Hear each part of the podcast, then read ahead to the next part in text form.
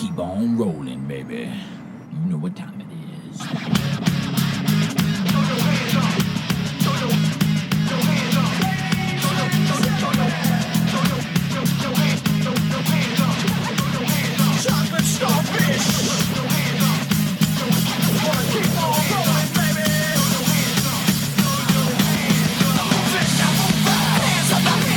Bien, así comienza el Rush Deportivo de hoy. En jueves contra el olvido, hoy versión Banderita.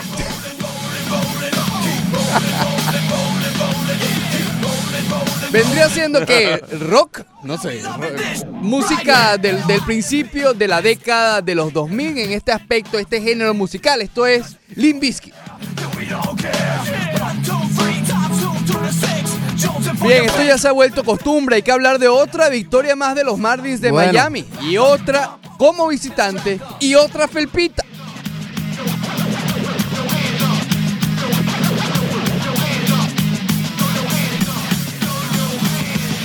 Si usted, si usted juega fútbol o tiene su hijo que lo hace, que juega fútbol, atención, que hoy vamos a tener una entrevista que probablemente le va a interesar. A lo mejor ese hijo de usted termine jugando en España. Hablando de España, hay un astro que juega allá que puede jugar aquí. ¿Me explico? Un astro de allá que puede estar aquí. Me explico. ¿Am I explain? Me explico. Am I explain? Lo que queda de los Warriors de Golden State perdieron ayer. Steph Curry es un caballo, es un monstruo, cero que criticarle, pero solo no puede. Ah, se siente excitante cuando mi equipo gana. ¿Sabes quién es otro caballo? ¿Sabes quién es otro caballo? Es lo, lo mejor que hay. Cristiano Ronaldo. Así que esperemos que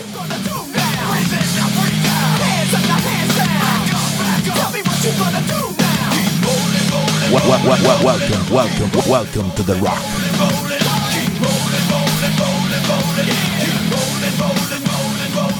Y así arranca el Rush Deportivo.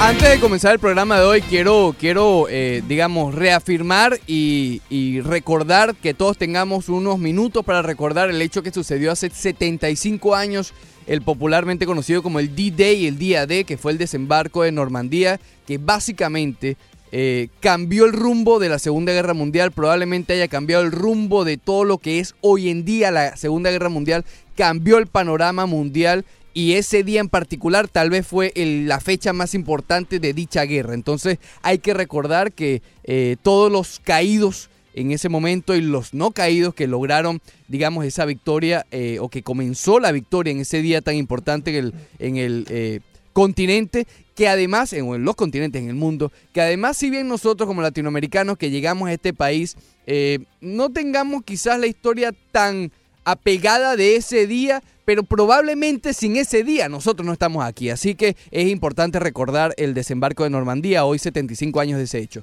Muy buenos días, Leandro Soto Pirela. La historia mundial aquí en el Rush Deportivo. Esta mañana estuvo allá el presidente Trump eh, hablando para ¿En este- actualidad? Eh, no, estuvo allá en, Ah, Norma- en. Normandy, Ricardo. Perdón, perdón. Para ese aniversario número 75 del Disembarkment Day. Ricardo, muy buenos días. How are you today? Muy bien, muy bien. ¿Tú? Excelente, excelente. Hoy hay fileticos, Hoy hoy, hay temas, hoy, Hoy hay hoy hoy mucho que desarrollar. Eh, algunas palabras que, digamos, examinar. Porque como bien dijiste Palabras al que principio, examinar. sí, sí, hay unas palabras a examinar, unas palabras de- que tienen mucho billete en la, en la cartera, por cierto. Hay que examinarlas, porque dentro de ellas podemos encontrar quizás la primera pieza que venga al equipo nuevo de la ciudad. Ah, te estás quedando con lo de allá, pero que puede llegar aquí. Eh, ¿Cómo así que lo de allá? Ah, bueno, lo, ah, tú, lo- tú hoy sí. no quieres Sí, sí. disertar palabras. Sí, Bueno, lo de allá, lo de allá que, que, que yo creo que va a llegar aquí. Ahí te, ahí, aquí. te dejo un acertijo. Un Hay acertijo. algo allá Hay que algo puede allá. llegar aquí. Efectivamente, hay algo allá que puede llegar. Quédense en sintonía para saber qué es eso de allá que puede estar aquí. Sí. ¿ok? Aten- ate- atención. Eh, como diría el gran Junior. El Junior. ¿Ya se ha vuelto eh, tendencia, Leandro? Tendencia. ¿Ya se ha vuelto tendencia? Caramba, ¿sabes que Esta mañana eh, me Oh, oh. puse la tarea. Yo, ya veo, ya, ya, Sí, yo, yo volteo, yo volteo. Leandro Soto pone el guion que yo le construí en el, en el A un lado. exacto, a un lado sí. y adquiere las noticas que él hizo Efectivamente. en la mañana. a mano, a lo vieja escuela, ¿no? a lo Osmani Style. A lo vieja escuela, Sí, mano. Ahí no hay computadora, no hay tinta. Porque, Ricardo, me puse a ver. A ver el calendario de los Marlins. el calendario. echando un poco hacia atrás, más o menos hacia esa, eh, eh, esa serie que le barrieron a lo- al equipo de Nueva York, a los a Mets. los ¿no? Mets, fue la primera. Correcto. Desde esa serie han ocurrido seis de estas mismas. Y nuestros Miami Marlins, Montes de Oca, para tu información, han ganado cinco de estas últimas seis series. Así que yo creo que ya el chistecito de que se volvió costumbre, de que... ¿De ligas menores? Sí, ya ese chistecito yo creo que lo podemos dejar Hoy al lado. llegaste aquí pasando esto ya factura. no es sorpresa. Esto ya no es sorpresa, ¿Quieres ¿no? pasar factura hoy? Eh, cualquier cosa me pasa la factura. ¿Te ves en la necesidad de querer re- eh, eh, restregarle en la cara a todos los que dijeron que era un equipo de ligas menores? No me veo en la necesidad porque es que los números ¿Te hablan por sí sientes solos. listo para no recular? no necesariamente, Ricardo, es que los números hablan por sí solos. Así Yo lo dijo leo el finales de NBA. No, no, no. eh, aquí. Ah, Olvídate, lo de arriba es que allá también hablamos de eso. Sí, sí, sí. Entonces hay que anotar de todo. Pero es que los números hablan por sí solos, Ricardo, ¿no? Eh, y ahora yo creo que ese, esa otra hipótesis de que están ganándole los equipos que están diezmados en estos momentos, también la podemos Con sacar. lo de los cerveceros está cayendo. con lo de los cerveceros está cayendo. Sí, Porque sí, además le están... Y yo también incluyo ahí a los padres de San Diego, porque si bien no están en su mejor momento, Es un equipo se- de 500. es un equipo que, pero ellos se construyeron para ser un equipo competitivo este año. Así ¿Sí? que eso, eso, bueno, si tú le das 300 millones a Manny Machado, No, no, pero acuérdate en la que- temporada pasada escogiste a, a- Eric Hosmer, subiste a tu prospecto número uno en Fernando Tatis. Yo creo que te pusiste las pilas para competir. Sí, pero no Si bien no lo ver, estás haciendo. Si tú pones a los Phillies de un lado, que son las son las contrataciones que se comparan, la de Bryce Harper con los Phillies y la Sí, de Manny Machado sí, con los padres, sí. decíamos que los padres, eh, nadie los veía ni, ni siquiera ganando la división, pero empezando, que era la pieza para Claro. construir alrededor, ya venían los prospectos. Sí. Pero bueno, entiendo, entiendo el punto, es un equipo de calidad. pues, Es un equipo, de que, exacto, cuando tú tienes a Manny Machado, Eric Hosmer en primera base y subiste a tu prospecto número uno, yo creo que estás considerado por lo menos a intentar competir. Así que esa, esa hipótesis que tú tienes por ahí también No, me yo la- no dije la de la Liga Menor. no me lo digas. No, la Liga Ese fue Menor el socio que a lo mejor hablamos con no, él hoy. eh, Esa de las ligas menores, esa en verdad no, no- yo no le pongo mucha atención a, a esos muchachos allá en Nueva York que quieren hablar aquí en Miami. Ok. Eh, pero cinco de las últimas seis series, Ricardo, creo que ya esto es más allá de una costumbre. Yo creo que los Marlins, si bien, y vamos a ponerlo de antemano, no van a llegar a una serie mundial, no van a llegar a los playoffs, están abriendo los ojos de muchos aquellos que pensaban que con ese mal comienzo de 10 y 31 iban a tener el resto de una campaña nefasta. ¿Son estos el Miami Heat del 2016? Eh, Se parecen, ¿oíste? sí. que, que al en la primera mitad de popular- temporada fueron los peores y, los- y la segunda Oye, mitad los oye, mejores. está bastante cerca, ¿no? Porque 10 y 11 y aquella fue, eh, perdón, 10 y 31 y aquella fue 11 y 30. Fíjate, bueno, fíjate, sí. Eh, en los primeros 41 encuentros, Sí, los Marlins fueron el peor equipo. correcto. De los primeros 41, ganaron eh, 10, Sí. ¿ok? Y de los próximos 28, han ganado 13. Fue el último equipo en llegar a la cifra eh, de De doble 10, dígitos Correcto. Y a su vez eh, ya llegaron a la, a la cifra de, de 20 juegos, Ricardo, o más, exacto.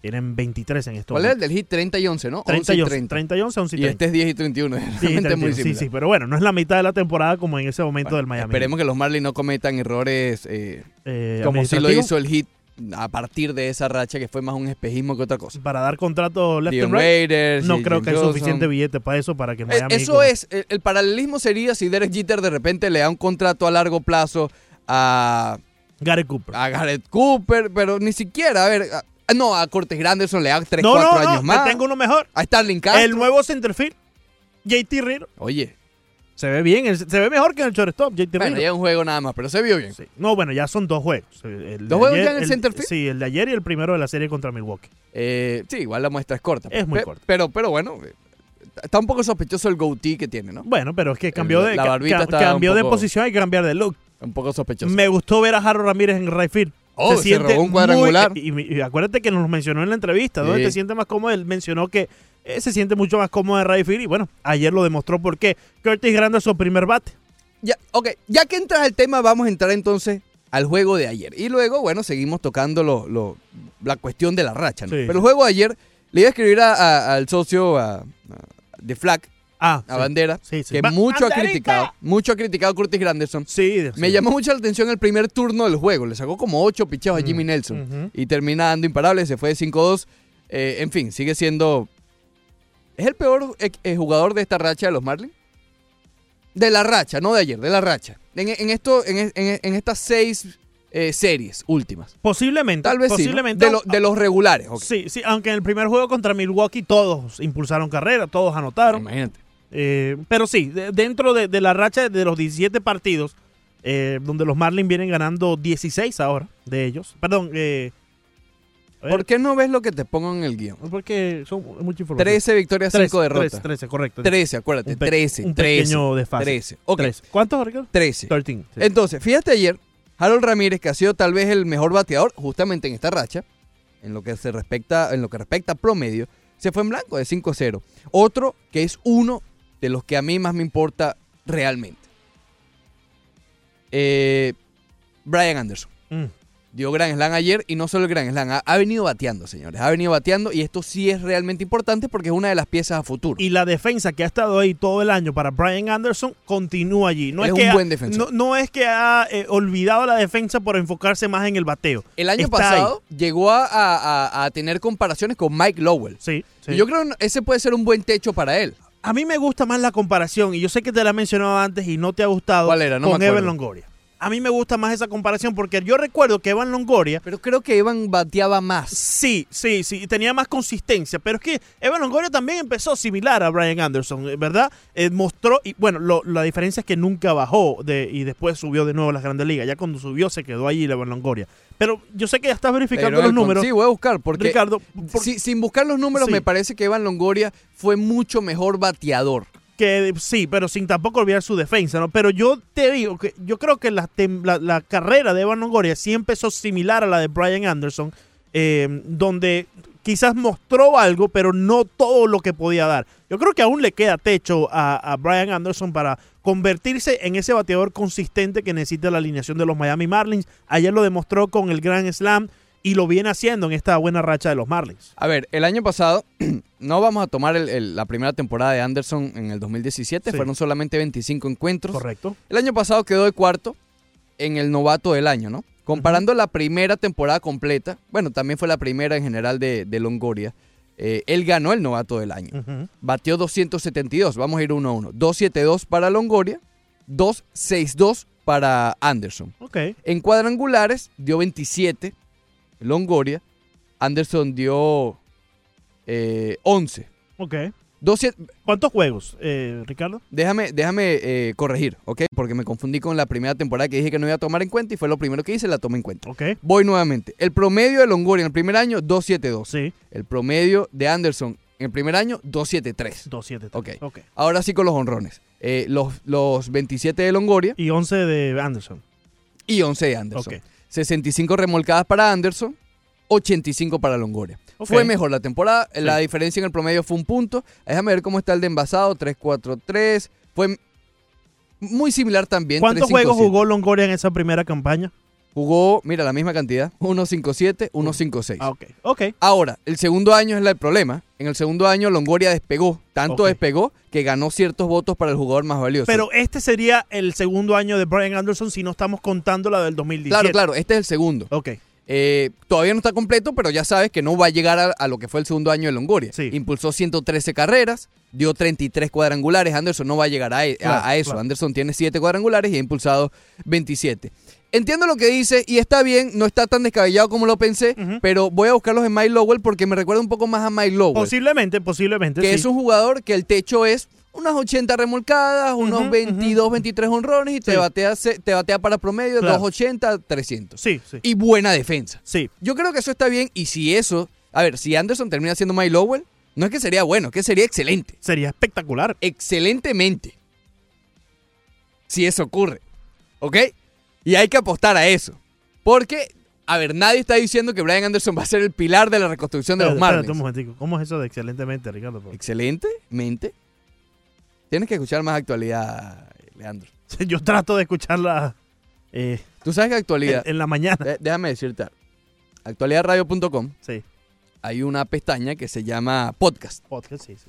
Que ahí está tu podcast, de hecho. Sí, sí, sí, está ahí. Y como está el tuyo, está el de Broderick Serpa. Sí, Está claro. el de Agustín deportivo. Acosta. Agustín, sí, Agustín. Está hecho en América también de Diego está Vaz. hecho en América. Sí, sí, está eh, Julio Bebione. Julio Bebione está también está ahí. Cápsulas del, del Ese no te lo pierdes de Bebione, ¿no? No, ese es el que más escucho. Sí, porque te escucha. Bebione en Te Escucho. Y está Cápsulas de éxito con Vicente Pasariel. Sí, sí, sí, con Vicente Pasarielo. Todos los sábados. Que lo tuvimos aquí. Daniel invitado, ¿no? Ramírez no se lo pierde. Bueno. Eh, a la una de la tarde allá en 10.40. Lo que te decía. Pues nos, nos distraímos un poco, cosa que no es negativa. Déjame ver rápidamente a, a, a Lowell. Es su primer año en, fíjate, su- él, él vino a los Yankees, sí. Eh, su primer año 2.53, fíjate, su segundo año 2.70, 22 honrones, 90 impulsadas. Justamente lo que acabamos de decir. Ok, sí, está bastante... eh, Es similar, con buena Sí. defensa, incluso hasta se parece un poco el físico. Es decir, está bien, está bien, ojalá, ojalá, ojalá sea eso. Pero por lo menos ha despertado. Él empezó muy mal, Brian Anderson. Sí, Empezó sí, muy sí. mal. Fíjate que cuando hablábamos de los jugadores que consideramos del futuro, nunca hablamos de Brian Anderson. Sí, al principio, no hace una o dos semanas. Hablamos de Alfaro. Hablamos en su momento de Brinson, si funcionaba o no. Yo creo que eso ya, olvídalo. Eh, Hablamos obviamente de Sandy Alcántara y Pablo López. ¿Tú crees que el equipo ya se dio por vencido con Brinson Anderson- Ricardo? Yo creo que sí. Yo creo. ¿Tú crees que él tenga un chan- un- una subida más este año? Yo no veo por qué no la tenga. Porque ha, ha demostrado los números desde que bajó a AAA. Yo creo que el problema de Brinson no es que no Pero pueda hacer triple- contacto. Yo creo que el problema de Brinson es mucho más mental. Le pon- ya lo ponen en las grandes ligas y, y él piensa que tiene que ser un salón de la fama y se olvida Tampoco de la esencia ayudado. de su juego. Tampoco lo han ayudado que en todo el marketing su- está su cara. También, no, pero, pero han- quitando eso de la mesa porque No, pero eso influye. Si hablamos de la cuestión de la mente, Sí, sí, sí influye, sí influye, pero no, no le ha afectado a Jorge Alfaro, no le ha afectado a, a Pablo López, a Sandy Alcántara, que todos están en la parte de afuera del campo. No es solamente Luis no, Brinson, pero decir, no fuera en el campo. Es decir, vemos hasta el imancito que hay pegado aquí en la estación de los Marlins. sí, sale, sale Luis Brinson, pero también al lado sale eh, José Ureña y también eh, Justamente Brian Anderson. Brian Y Real Anderson Muto antes. y Real Muto, correcto, pero no ha afectado a Ureña, no ha afectado a, a Brian Bueno, Anderson. pero a lo mejor a él sí le afecta. Eh, pero, pero entonces, Acuérdate que él fue el muchacho que llegó, que fue la cara de los muchachos que llegaron. sí, Y además el de, el, el de aquí, el de Parlan, el Claro, de Miami y claro, tal. Y, eh, el próximo Juan Pierre. sí. Sí le pusieron bastante presión al principio. Sí, y, y por eso quizás te digo, el, el problema de él es mental, que piensa que cuando está en las grandes ligas, quizás debido a que el equipo lo ha puesto en pancarta que exista de los Miami Marlins, él se siente con la responsabilidad de, eh, como diríamos, live up to his name, ¿no? Eh, como que eh, Ricardo va a hacer que valga todo lo que está haciendo el equipo con su imagen, con lo que él puede producir dentro del campo. Pero, dos cosas que te planteo. Número uno, con lo que estábamos hablando, yo creo que los números en las ligas menores ya no, entre comillas, engañan. Es decir, él siempre ha dejado buenos números en las menores. Ya sabemos por qué, lo de la Sí, recta. Sí, Ok, número uno. Número dos, ¿tú crees que si este equipo sigue ganando, val- valga la pena subirlo? Eh, Pero es que eh, hemos hablado muchas veces que el récord no importa, que lo que importa ver Lo es el desarrollo. Entonces, ¿por qué no darle una oportunidad a Brinson para ver si el desarrollo durante este tiempo de- en las ligas menores, que los números avalan que en verdad él estuvo bien en las ligas menores, y sé que los números ya no importan a estas alturas con Brin- Brinson, porque ya ha puesto los números en ligas menores. Pero a, a- a Pero cuenta el- de quién es la, es la pregunta mía. Porque, ok, si el equipo está ganando no, no tanto las victorias, sino es porque están rindiendo los Harold Ramírez. Claro, Ah, claro. Mira, a lo mejor los entiendo, JT. Riddle, Pero Austin Dean. quizás suena feo, pero las, las lesiones pasan, ¿no? Y, y No, bueno, claro, por supuesto. Dios cuida a todos los que están en el campo de los Miami Marlins y todos los que están en las grandes ligas. Pero dado el caso, si se da la oportunidad de subir a Louis Brinson, ¿por qué no darle la oportunidad y que él mismo te demuestre el desarrollo que pudo haber tomado en este tiempo en las ligas menores? Yo no sé si le queda oportunidad. Si le queda, le queda una. Sí, no, claro, claro. Una, una y. Y, corta, un mes, algo así. Septiembre, septiembre puede ser. Pero que en septiembre van a subir los novatos. Pero, En septiembre va a subir Monte Harrison. Y yo prefiero ver a Monte Harrison en septiembre no, que a Brinson. definitivamente, porque ya vimos a Brinson suficiente. Pero, y este es el último año, ¿no? Que pueden subir hasta eh, 40 eh, en septiembre. ¿Está aprobado eso? Yo creo que está planteado. ¿Está no sé si planteado? está aprobado. Sí. Bueno, definitivamente lo que se plantea en las grandes ligas ahora parece que pasa. Luis Brinson. Keep rolling.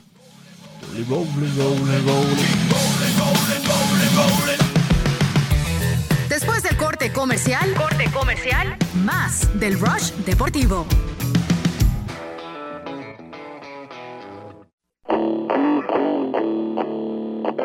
Rush Deportivo.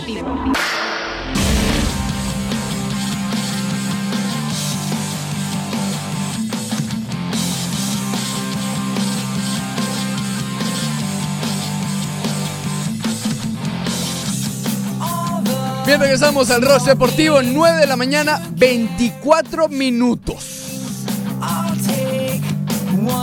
Lo importante es hablar, pero que siga sonando. Hoy es Blink-182, jueves Ricardo. Contra el All olvido. small things. ¿Cuántos segundos es que son? Eh, 10. Ok, vamos a ver.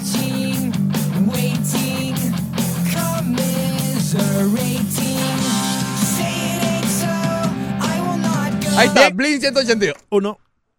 Ah, bueno, ya hablamos. Pues. A ver. Pap. Ok. Perfecto. Finding the ways. Osmani, métete, métete, Osmani. Ey, este. ¿Dónde salió este muchacho? chico? A lo mejor hablamos con él hoy. ¡Chiquitito!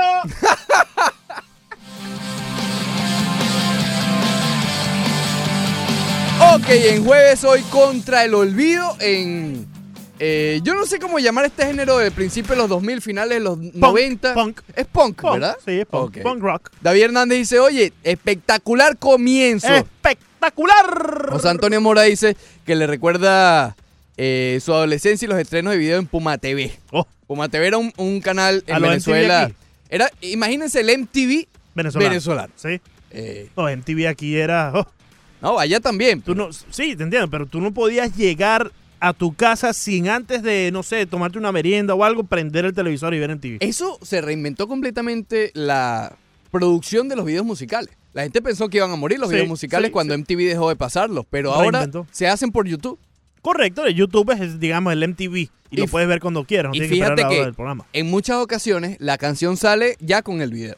Antes salía la canción y podían pasar meses hasta que saliera el video. Sí, Era sí, como otro estreno. No, in- incluso ahora el video sale con la canción, sale Por eso, sí, por eso. Salen en el mismo tiempo. Sí, muy pocas veces sale la canción y después a la semana sale el video. Y hasta sale ya el video recortado para Spotify, que ahí es donde entra el Y socio. para IGTV y para Spotify Que también. ahí es donde el socio... Eh, sí. Chin, chin. Bueno, eh, para cerrar el tema de los Martins, De- después MTV, por cierto, Ricardo, para no quedarme con este punto, eh, empezó a implementar shows como de, de reality. Sí, eh, Next em- empezó el Next, eh, el otro de, de- del espía. ¿Te acuerdas? que este, Room Raiders. ese Room era Raiders. horrible, que iban a los cuartos, ¿no? Sí, sí, sí. Y elegían una persona por lo, por lo que había en el, en el cuarto. elegían una persona y entonces después pasaban dos, dos- tres muchachas y hacían el raid de la- del cuarto y depende de lo que encontraron en tu cuarto y decían si te daban una opción para una cita, una cosa de eso. Jersey Shore. Jersey Shore, caramba. Que hasta aquí se llevó a cabo, ¿no? Revolucionó el reality TV. Jersey Shore. Oye, David Hernández, te tengo que decir algo. ¿Qué dice David Hernández? chico? Dice, hoy sois mi ídolo. Esa música la elegí yo. No, no, no. La elegí yo. No, no, no, no, David Hernández, el mérito es para mí. no, no, no, no. para Leandro. Te- Leandro en esa época escuchaba Faye, Fey, escuchaba a Shakira con los pies sucios, eso. Así que se llama la canción, ¿no? olvídate de los pies sucios, Ricardo. Los pies sucios, los pies negros. Olvídate como tenga los pies Eh, de Shakira, con, con esa cinturita, ¿no? Están siendo problemas ya en España con los... Con los- con Olvídate los- los problemas. en, en España tú pisas y ya Hacienda te está demandando. tú, tú llegas ahí al aeropuerto y la próxima oficina Claro, es Hacienda. pero tienes que tener el estatus de Shakira. No, si, si va Ricardo Montes de Oca, Bueno, olvídate. no sabemos. A Shakira uno se entera, pero a lo mejor hay una pila de gente presa que son, son muchos Ricardo Montevideo por allá. Imagínate que eso sí no tienen para pagar la fianza. Es verdad. Ok. Eh, nos faltó mencionar lo de Sandy Alcántara. Oye, magnífico Sandy Alcántara. Volvió a... A mí me impresiona el paralelismo y voy, lo digo de nuevo, el de Pablo López y Sandy Alcántara. Cuando lanza uno bien, el otro lanza bien. Cuando uno lanza mal, el otro lanza mal. Es que la efectividad debería ser idéntica. Siete innings lanzados, cinco hits, una carrera, una base por bola y cinco ponches. Y Vuelve a impresionar lo de los cinco ponches por encima de la única base por bola que otorgó. yo creo que no es, la efectividad no es la misma por aquella vez que a Pablo le cayeron a palo. Le hicieron como ocho Co- carreras, sí. ¿te acuerdas? Bueno, gracias, Mets. gracias a Matlin, fueron 10 que le hicieron. Imagínate, lo dejó demasiado. Allá Pero bueno, en el City Field. eso le infló la efectividad que probablemente se la infle por el resto del año, porque es complicado. Tiene que tener Que las ha tenido. tres salidas tal como las que tuvo Pablo López en el primer juego contra eh, tal tal. En las últimas Los cuatro salidas de Alcántara, 1.67 de efectividad. Eso es esperanza. Oye, Eso es bien alentador. fíjate que mencionas ese dato, ¿no? De, de Sandy Alcántara en esas últimas salidas. 27 entradas en total, para, para ser exacto. Fíjate, Ricardo, lo bueno que es tener un Sandy Alcántara en este buen momento cuando Cal Smith, quien tuvo el buen momento cuando Sandy Alcántara no andaba de todo bien al principio de la campaña, porque cuando cae uno surgió otro dentro Correcto. de esta rotación Bueno, de los Miami Marlins. Dos. Dos, exacto, con Pablo López. Pero Pablo López, digamos que eh, eh, quitando esa apertura de las cinco eh, carreras permitidas contra los Mets, si quitamos esa, ha, ha estado relativamente bien este año. Sí, sí. Pablo López. Pero, bueno, pero es que Alcántara también. Sí, pero sí tuvo como. ¿Tú crees que bajó más Alcántara? Tuvo. Sí, yo creo que Alcántara bajó un poquito, pero. Y quizás no en los resultados, pero sí en, en el, en el control que podía tener. Yo creo que ahora sí está mucho más. Siguiendo el plan, está mucho más controlado. Eh, quizás. No, oye, le volvió a quechar eh, Brian Holiday. Bueno, puede ser, puede ser eh, tendencia. Oye, Sí. el otro día, ya saliéndome un poquito del guion, para, variar, Ujú. estaba escuchando una anécdota, va a salir un libro de la última, del último campeonato de los Yankees. Ok. Y yo no recordaba, confieso que no recordaba. 2009, ¿no? 2009, correcto. 2008 fueron los Phillies. 2009. Eh, que AJ Burnett y Jorge Posada no se podían ver ni en pintura. Mira. Yo no me acordaba de eso. Yo sí, ah, cuando lo mencioné me, me acordé un poco que, que había cierta, eh, no sé, cierta Roce. aspereza, correcto. Que incluso en los playoffs, Mm. con Posada siendo un histórico de los Yankees, cuando lanzaba Jay Burnett, que era uno de 3, 4 abridores que tenían los Yankees ese año, eh, junto a Pettit y Sabatia. ¿Quién era el receptor eh, backup de Molina, José. José Molina. José Molina Correcto, era. correcto, correcto. Y le quechaba a AJ Burnett. Pero básicamente, a ver, es un sacrificio grande porque el bate de Posada no se puede comparar al de José Molina. No, no, no. y para nada. sentar a un bate como Posada en los playoffs tienes que tener Sí, eh, sí. coraje para Y la defensa también desmeaba un poquito con José Molina, que todos los hermanos Molina son muy buenos defensivamente. Pero en el del plato. 2009 José ya no... No era el mismo. Y si vamos a comparar a Jorge Posada con eh, José Molina, pues ahí Y entonces habla, es, es un libro que a- se me ahora mismo que era Molina, Ricardo. se me escapa, se me escapa el nombre del, del libro, pero, pero sí eh, me llamó mucho la atención esa anécdota y recordé esa, eso, eh, una rotación de tres que tenían los Yankees en esa postemporada. Andy impresionante. eh, Roger Clemens. No, y, Clemens no, 2009 no. eh, Sabatia. Andy Petty, Sabatia ¿Y Burnett? y Burnett. ¿Ya? Y Burnett. Y con Roger eso, all the way. Roger Clemens estaba con los Astros. Yo creo que Clemens ya en el O ya- 2009 ya no sabía- estaba, ya. Yo creo que él ya no estaba en lo absoluto. No, él estuvo en los Astros después de, de- Y- de la Serie Mundial de los Marlins. Quisimos ver tanto 2004, a Roger Clemens 2005. que ya se había ido ya. No, imagínate, si Roger Clemens no... no Tampoco era ¿Por qué habrá durado tanto? En fin, eh, hay otras noticias de grandes ligas. Sí. Porque en la próxima parte vamos a estar hablando mucho de fútbol y vamos a continuar. Hay muchas noticias de fútbol. También hay que hablar de la final de la NBA.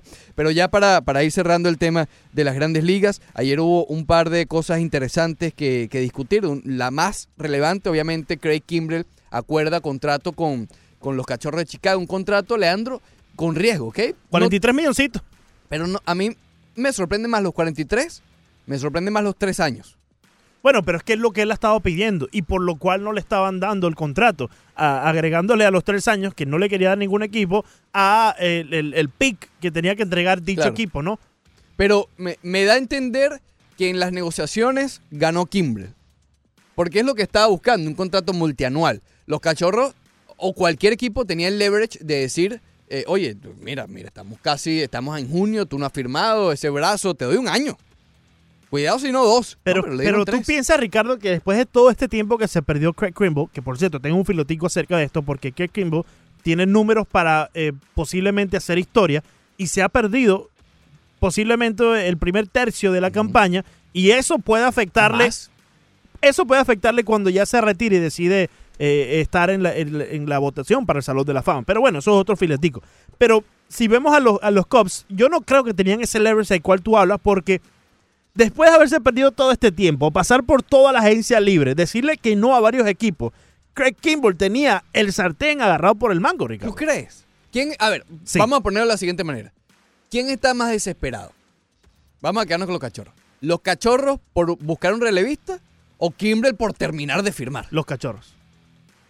Fíjate que yo difiero. Bueno, pero Yo creo que Kimbrel como jugador profesional entiende, porque él entiende lo de los récords. Dice, oye, quiero, quiero, ya, ya. Sí, sí. Ya pasó el draft, quiero firmar ya.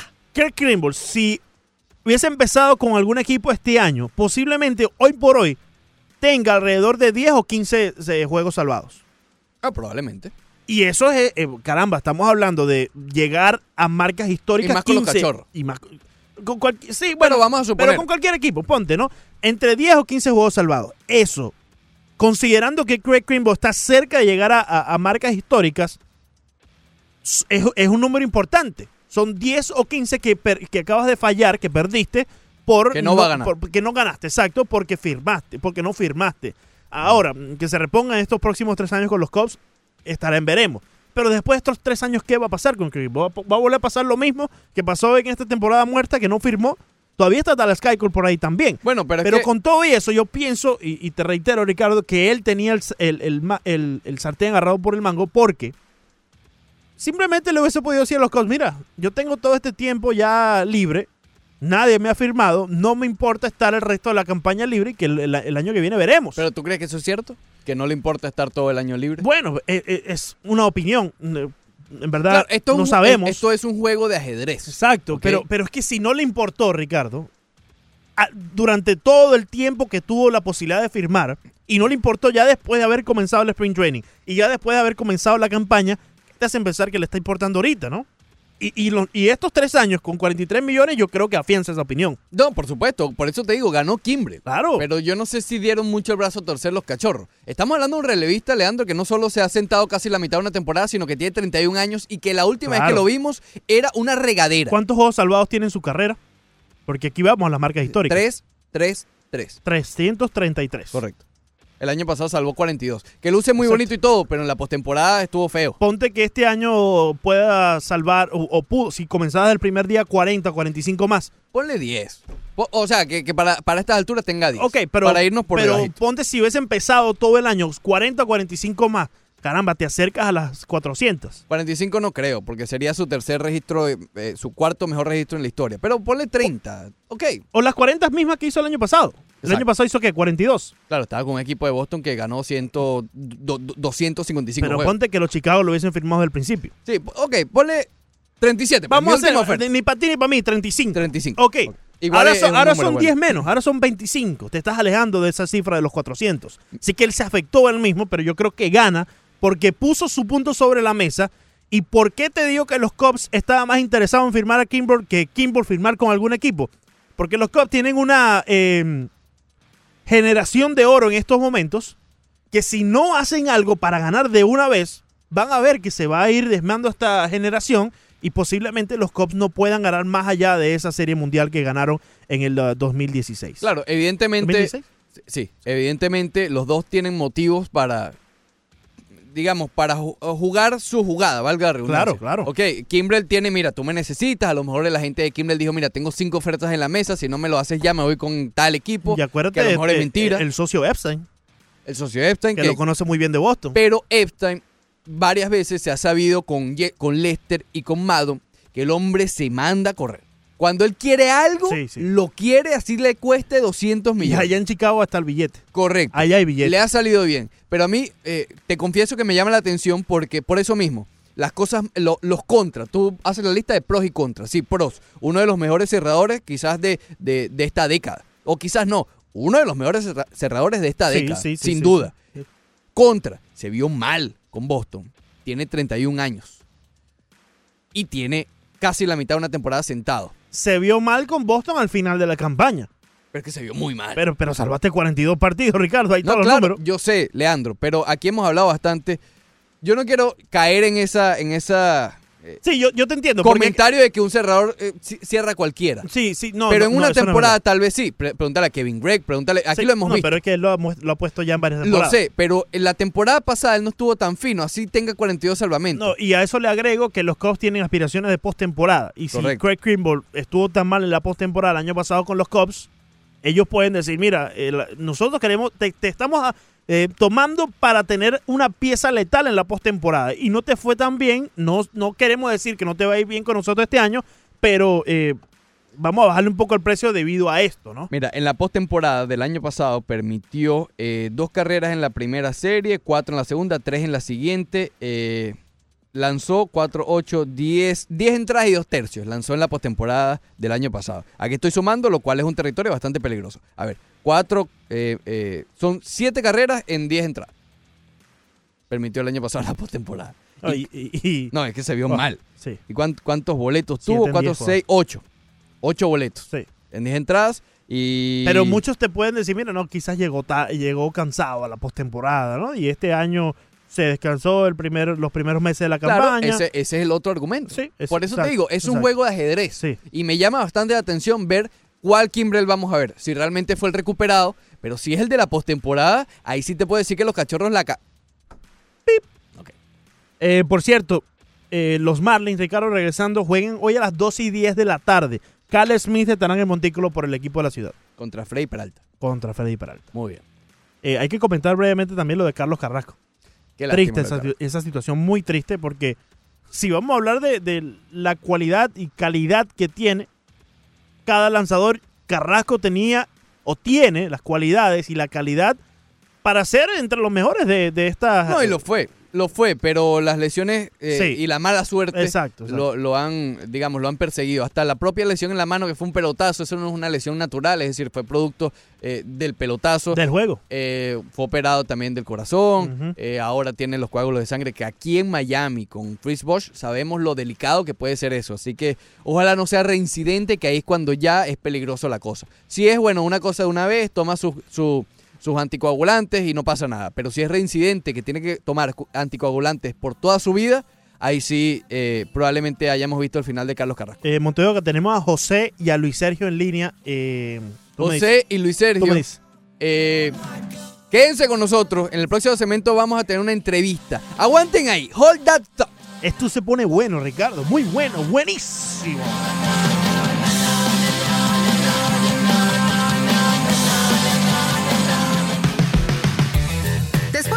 Corte comercial, corte comercial, más del Rush Deportivo.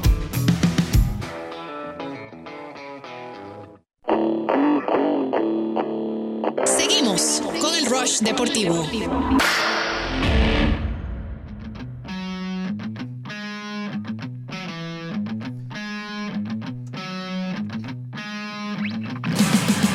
Bien, regresamos aquí al Rush Deportivo, 9 de la mañana, 44 minutos. Y ahora quiero recibir a tres invitados especiales, a Marco Ruano, José Le González y Juanjo San Román. ¿Quiénes son ellos? Ellos están organizando una academia que se va a llevar a cabo aquí en el sur de la Florida. Se va a llevar a cabo el sábado 8 y domingo 9 de junio en Central Broward Stadium. En el, en, a comienzo del programa les decía que si ustedes tienen un hijo o un conocido que le guste el fútbol, que juegue fútbol, esta es la oportunidad realmente que estaba esperando usted. Ellos vienen de parte del Alcorcón, ya ustedes lo conocen, equipo eh, español que actualmente está en la segunda división. Aquí también los fanáticos del Real Madrid lo pueden reconocer muy bien al equipo del Alcorcón. Bueno, vienen aquí básicamente a hacer una academia, eh, repito, sábado 8 y domingo 9 de junio. Dos, los dos mejores muchachos que salgan de, eh, de estos dos días se van a ir para España. Así que atención a todos los que juegan fútbol aquí en el sur de Florida, que tenemos una oportunidad realmente increíble con todo el talento de este deporte aquí en nuestra región. Eh, déjame hablar primero con José Le González, director del área internacional del Alcorcón. Eh, José, Le, me comentaba fuera del aire que han recorrido una cantidad de países increíbles, eh, ahora están aquí en Miami. Háblanos un poco de cómo ha sido todo este, este proyecto de buscar talento y cómo los ha llevado aquí a la ciudad de Miami. Lo primero, muchísimas gracias por invitarnos. Es un placer estar aquí con todos vosotros. Eh, bueno, creo que, mm, que es un proyecto que, que nace con el fin de, de ese sueño que todos hemos tenido como futbolistas desde que nos den una oportunidad. Claro. Antes era súper difícil, ¿no? El, el presentarte en un club profesional y decir, no, yo soy, tengo un talento y, y quiero eh, jugar en tu equipo profesional. Eso era, era complicado, ¿no? Juanjo y yo trabajamos anteriormente en Real Madrid y hay unas pruebas para niños pequeños y en muchos clubes las tienen, pero ya a partir de los 12, 13 años el sueño se, se acaba, ¿no? Claro. Ya, ya no hay opciones. Eh, viendo toda esa necesidad que veíamos en muchos campos, en muchos clínicas, en muchos países donde visitábamos, pues creamos este formato para sub-23. Ya mayor- mayores de 23 años ya es más complicado, pero hasta 23 años el sueño está y es posible. Y lo hemos visto. Tenemos casos de jugadores que hemos visto en otros drafts, en otros trials, en otros países, que han venido con nosotros, han estado menos de un año y han firmado un contrato Wow. profesional en otro club. Entonces, en otro, en otro, en sus propios países, ¿no? Entonces, eh, formamos este, este mm, sistema, vamos por los países buscando talentos, hay muchos y muy buenos.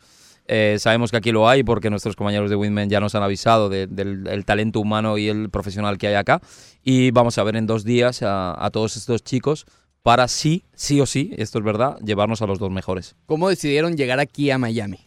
Todo parte por, por nuestro compañero Marco Ruano, todo parte por Women Sports. Ellos eh, tienen muy controlado todo el mercado en, en toda la Florida, entonces ellos nos proponen el hacerlo en, en un escenario increíble como es el, el estadio eh, de Broward y luego, bueno, pues ellos han eh, hecho una campaña muy buena de captación para encontrar no solo chicos que cualquiera pueda presentarse, sino chicos de mucha calidad. Eh, esto es un evento de calidad, entonces eh, la propuesta, esto llevamos trabajando un año ya con ello. Entonces, eh, ahora es el momento, es el momento de, tenemos, bueno, pues más de 80 chicos ya y seguro que muchos más que se van a apuntar a partir de hoy tras oíros a vosotros. Y, y, bueno, pues eh, en dos días tenemos más que suficiente, es tiempo más que suficiente. Nosotros estamos capacitados. En Real Madrid veíamos 400 al fin de semana. O sea, imaginaros lo que, lo que supone para nosotros ya tantos años ver futbolistas y en un análisis eh, técnico-táctico decidir si el jugador tiene Nunca vamos a decir si vale o no vale. Eso mm, no- nosotros no somos quien para Claro. decir si el jugador tiene o no. Sí para decir quién tiene o no para nuestro club. Para nuestro club porque sabemos el volumen y el talento que tienen en España. Entonces comparamos, equiparamos y los dos mejores se vienen sí o sí. Quizás con esta pregunta ya le damos la bienvenida a Marcos Rubano, eh, quien es el CEO de Wingman Sports. Ahí nos explicaba un poco José Le, ¿no? Pero Marcos, ¿por qué Miami? ¿Por, por qué deciden, eh, habiendo tanto talento también en Sudamérica, por qué deciden hacer este aquí en Miami? Bueno, eh, para nosotros fue una, una respuesta muy, muy sencilla de, de responder. Por supuesto, nuestra empresa está aquí radicada, es decir, nosotros empezamos esta aventura eh, de Women Sports a finales de 2017 y decidimos, hicimos un estudio de mercado y nos dimos cuenta que había mucha necesidad en, en el sur de Florida de eh, servicios profesionales dentro del fútbol, es decir, identificación y desarrollo de talento, que es nuestra principal actividad. ¿no? Sí. Entonces, claro, una vez que nosotros vemos esa necesidad, eh, claro, ya lo que, lo que decidimos es necesitamos un partner que venga acá profesional. Es decir, Claro. nosotros hemos detectado que hay necesidad, que hay grandes jugadores porque hay talento, pero, hombre, el Inter Miami va a cambiar un poco eso, ¿no? Es decir, Sí. nos viene muy bien Sí. que ya haya un club profesional, ¿no? Pero al final eh, no hay, hay que recordar que son 20, 25 jugadores por categoría. Población del sur de la Florida es muchísimo mayor, ¿no? Y jugadores muchísimo más, ¿no? Entonces, eh, lo tuvimos muy claro una vez que, que hablamos con, con José Le, eh, le explicamos lo que habíamos visto aquí, fue muy sencillo alinear ambos, ambos proyectos y así es como nace la, la oportunidad de, de traer al Alcorcón y, y de traer el, el Alcorcón Draft, ¿no? Déjame recordar que esta academia se llevará a cabo el sábado 8 y domingo junio de este mes. Sábado 8 y domingo eh, 9. Esto es este fin de semana, ¿no? Sí, Esto es sí, este sí. fin de semana ya. Sábado 8 y domingo 9 en Central Broward Stadium. ¿Cómo pueden inscribirse? ¿Cómo pueden llegar estos niños de entre 15 y 23 años a esta academia? Bueno, eh, si visitan nuestro Instagram, que es Women Sports, at Women Sports, eh, van a encontrar el link en nuestro, en nuestro perfil para, para poder hacer el- la inscripción. Eh, se hace a través de Eventbrite, de la, de la página de, de eventos. Y bueno, eh, no sé si lo, lo avanzo ya, pero eh, como, parte Claro de, como parte de nuestra visita hoy a ESPN, eh, vamos a lanzar un código de descuento para, para 10 chicos, los primeros 10 que, que decidan inscribirse. Entonces lo vamos a compartir ahora en, en redes sociales y van a tener un 50% en el, en el sign Oh, up, en, en la registración. 50% ya lo sabe, así que vaya siguiendo en Instagram, arroba win, Wingman Sports. ¿Así? Sí, Arroba Sports. Sports, sí. Ok.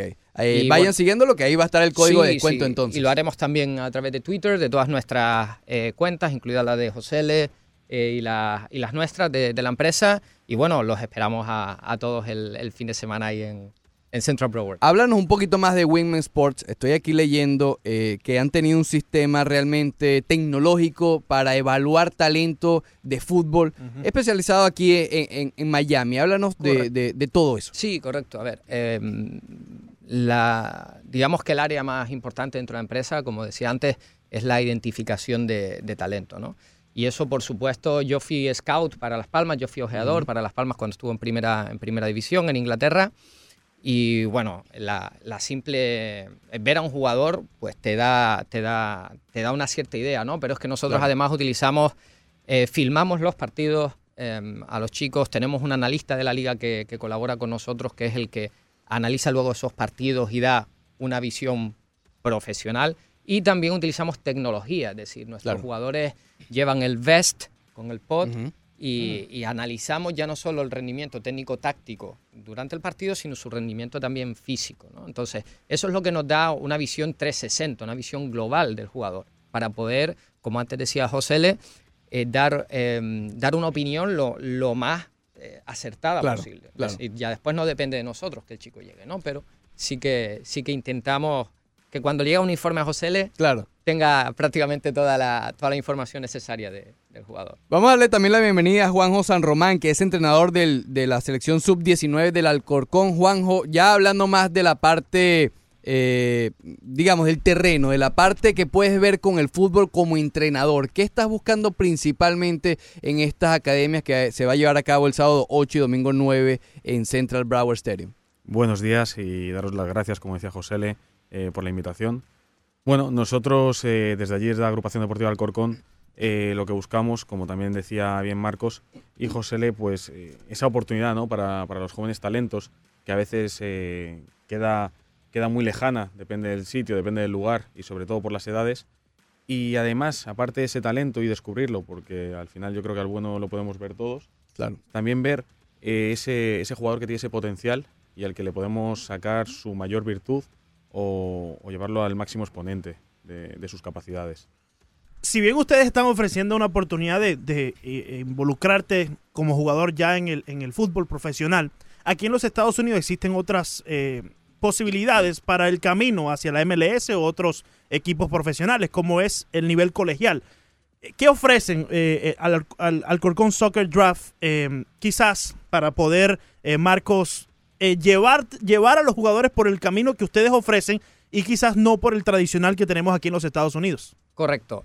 Bueno, también lo, lo quiero mencionar, hay un partner dentro, de, dentro del evento que son especialistas en, en becas deportivas. Ok. ¿Por qué? Precisamente, como decía, el mercado americano funciona de una forma distinta. Correcto. Eh, hay que tener en cuenta que habrá chicos que aunque tengan potencial no lleguen a Sí, ser porque estoy profesionales. seguro que en los 75 eh, países que mencionaba José Le, ha encontrado muchachos que no tienen la opción de ir a una escuela. Eso es. Y ir al camino, eh, por, por ese camino hacia el nivel profesional. Pero aquí en los Estados Unidos sí tienen esa opción, ¿no? Eso es. Entonces, por eso siempre debemos mantener esa vía abierta. Claro, claro, Y es algo que, que debemos poner en valor. claro. Porque también se hace scouting eh, a nivel college. Aquí lo sabemos. Claro. En España no tenemos este sistema. Y es que existe el padre que quiera que el hijo siga estudiando. Eso es. Por eso, bueno, paso. Yo, yo os quiero puntualizar en esto que nosotros tenemos el, dentro de lo que es nuestro club, el, el lema es luchar hasta el último minuto, Claro, que es el tema, claro. el, el lema del club, pero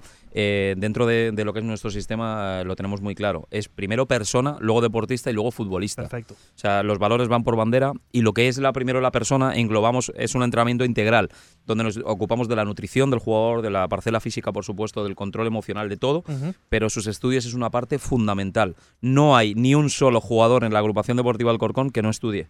Tiene que hacer algo. O sea, algo. O sea, Aparte, aparte entonces de involucrarte profesionalmente con el fútbol, también vas a tener la, opci- la opción de seguir tus estudios. Por supuesto, es que es obligatorio. O sea, no, no podemos tener un jugador que solamente. Eso ya lo tendrán cuando sean estrellas, sean profesionales y decidirán Claro. si han terminado. Claro, claro. Pero es que, como les pongo de ejemplo a los niños cuando vienen allá, es que nuestros futbolistas del primer equipo, que cobran muchísimos dólares, que cobran mucho dinero, también han terminado sus estudios. Es factible poder hacer las dos cosas. Hay tiempo para todo. Entonces, les obligamos a que elijan una rama, si es deportiva, si es universitaria, si es eh, de análisis, de lo que ellos quieran, pero tienen que elegir lo que van a estudiar antes de firmar con el club. Si no, no firman. Excelente, excelente. ¿Qué pueden esperar los dos chicos que, que serán seleccionados en esta academia? Eh, ¿Van a España y después qué? Me imagino. Esa es la pregunta que se hacen estos chicos cuando llegan a la, a- a- a, digamos, a esta academia que se va a llevar a cabo, repito, este fin de semana en el Central Broward Stadium.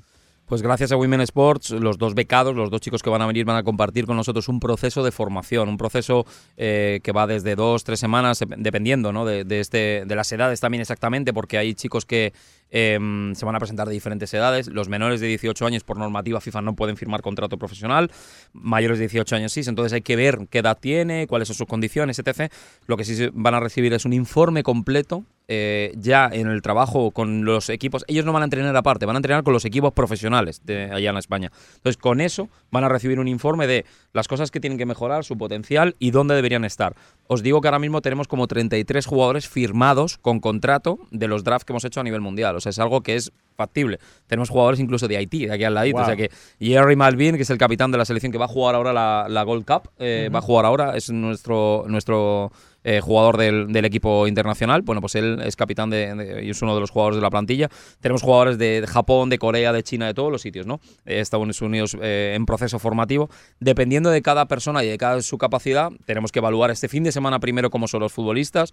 Hemos visto, como bien decías, ¿no? Eh, hemos ido a países donde con muy pocos recursos Claro. y sin nada hemos encontrado jugadores muy buenos, jugadores futbolistas muy buenos, como es el caso en Brasil, por ejemplo, que ya os Claro. imaginaréis. Pero también hemos ido a países que, que no, no esperábamos nada y hemos encontrado también cosas muy grandes. Pero eh, tenemos que ver primero, analizar primero todo. Vamos a analizar uno por uno todos los futbolistas que se han inscrito en este draft y a partir de ahí decidir eh, cuál es el mejor proceso para cada uno. Lo que sí, los dos se vienen 100%. Si usted quiere que su hijo, su sobrino, su primo o lo que sea, entre 15 o 23 años, tenga la posibilidad de formar parte del Alcorcón, vaya este fin de semana a Central Broward Stadium. Sábado 8, domingo 9 de junio. ¿Cómo se puede escribir? Bueno, ya nos lo comentaba Marcos. Está la página Eventbrite, que ahí es donde pueden ir directamente, pero no, a ver, nos van a dar 50% de descuento. 10 cupos de 50% de descuento. Correcto, así ¿Cómo es. pueden llegar allí mediante las redes sociales de Wingman Sports, arroba Wingman Sport en todas las redes sociales, ¿correcto? Sí, sí. Así que bueno, pendiente que en minutos ya va a estar ese, ese código de descuento, 50% de descuento, para que tengan la oportunidad. Dos, este fin de semana se van a ir a España. Muchísimas gracias por estos minutos. Los felicito de antemano por esta eh, iniciativa de buscar talento aquí en el sur de la Florida, que sabemos que el fútbol, el soccer, como se puede llamar acá, eh, ha estado creciendo realmente en proporciones importantes y es bueno que ya equipos como ustedes de Europa ya estén volteando la mirada hacia acá. Y, hay que hacer el apunte, Ricardo, porque hay equipos, tal como el Real Madrid, que han tenido academias aquí, el PSG también tiene una aquí en Miami, pero quizás esas, si bien ofrecen el desarrollo del De equipo, más formación. de más formación, quizás no ofrecen el camino que están ofreciendo ustedes Correcto, hacia el fútbol profesional. Nosotros tenemos eh, el programa formativo, por supuesto, igual, que eh, como antes trabajamos, como os hemos dicho, trabajamos en Real y tenemos ese programa formativo para los menores, pero esto es buscando un poco más esa rama semiprofesional para preparar al futbolista para la élite. Aquí les damos la oportunidad a chicos que ya quieren ser eh, profesionales. Claro. Y sí deciros, bueno, que este es el primero de los muchos que haremos y sobre todo porque también haremos de chicas, que aquí sois potencia. Aquí, Sí, sí, aquí sí, el soccer, como decías, femenino, es, para nosotros es un ejemplo, pero hay muchas eh, jugadoras que a lo mejor ya no llegan a la, a la élite y quieren venirse para España y allí tenemos club exactamente igual femenino, el mismo proyecto, o sea que ya más adelante con Whitman haremos uno solo de chicas para, para tenerlo preparado. Excelente. José Les, Juanjo, Marcos, muchísimas gracias por estos minutos y nuevamente felicidades por esta iniciativa. Muchas Muchísimas gracias. gracias. Nos esperamos Gracias. entonces este fin de semana y atención, arroba Wingme Sports. Nosotros aquí ya regresamos en el Roche Deportivo.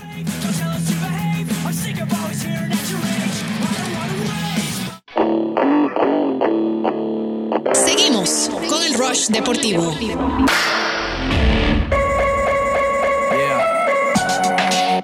Thank you, thank you, thank you. Far too kind. Uh. Woo. Yeah. Ready? Uh. Can I get an encore? Do you want more? Cook and roll with the Brooklyn boys. So for one last time, I need y'all to roll. Uh, uh, uh, uh. Now what the hell are you waiting for? After me, there Así should be comienza la segunda hora del Rush Deportivo de hoy. Get him, Jay. Hoy es jueves contra el olvido, versión rock, punk, punk rock.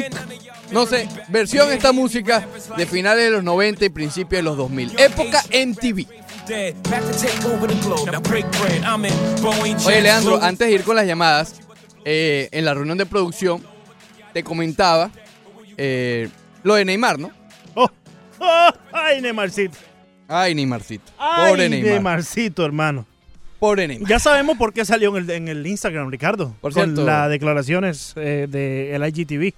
Gracias a José Luis Nápoles que nos pasa también el video de, de, de Neymar. Ayer se filtra el video. Eh, Que mañana vamos a tener una traducción. Vamos a traer un especialista en portugués. sí, sí, tendremos un especialista aquí porque no podemos, eh, Ricardo, Exacto. simplemente empezar a decir, no, que dijo esto, si nosotros no manejamos bien el idioma. Mañana traemos un especialista en dialéctica Sí, sí, sí. portuguesa. Estudiado en, en el propio eh, Conoce los slangs. país suramericano. Conoce realmente Sí. lo que quieren decir cuando hablan. Y en Brasil. posiblemente ha estado en situaciones similares. Muy posiblemente. Posiblemente. No está 100% verificado como No. el checkmark de Twitter. No está. Y no hay videos tal como en Neymar, pero Porque la no- posibilidad existe. Porque el BlackBerry no grababa tanto. El BlackBerry no grababa tanto en ese entonces y tampoco se podían salvar videos tan largos así como es. Eso viene mañana. Pero lo que hoy sí vamos a hablar es que realmente Neymar.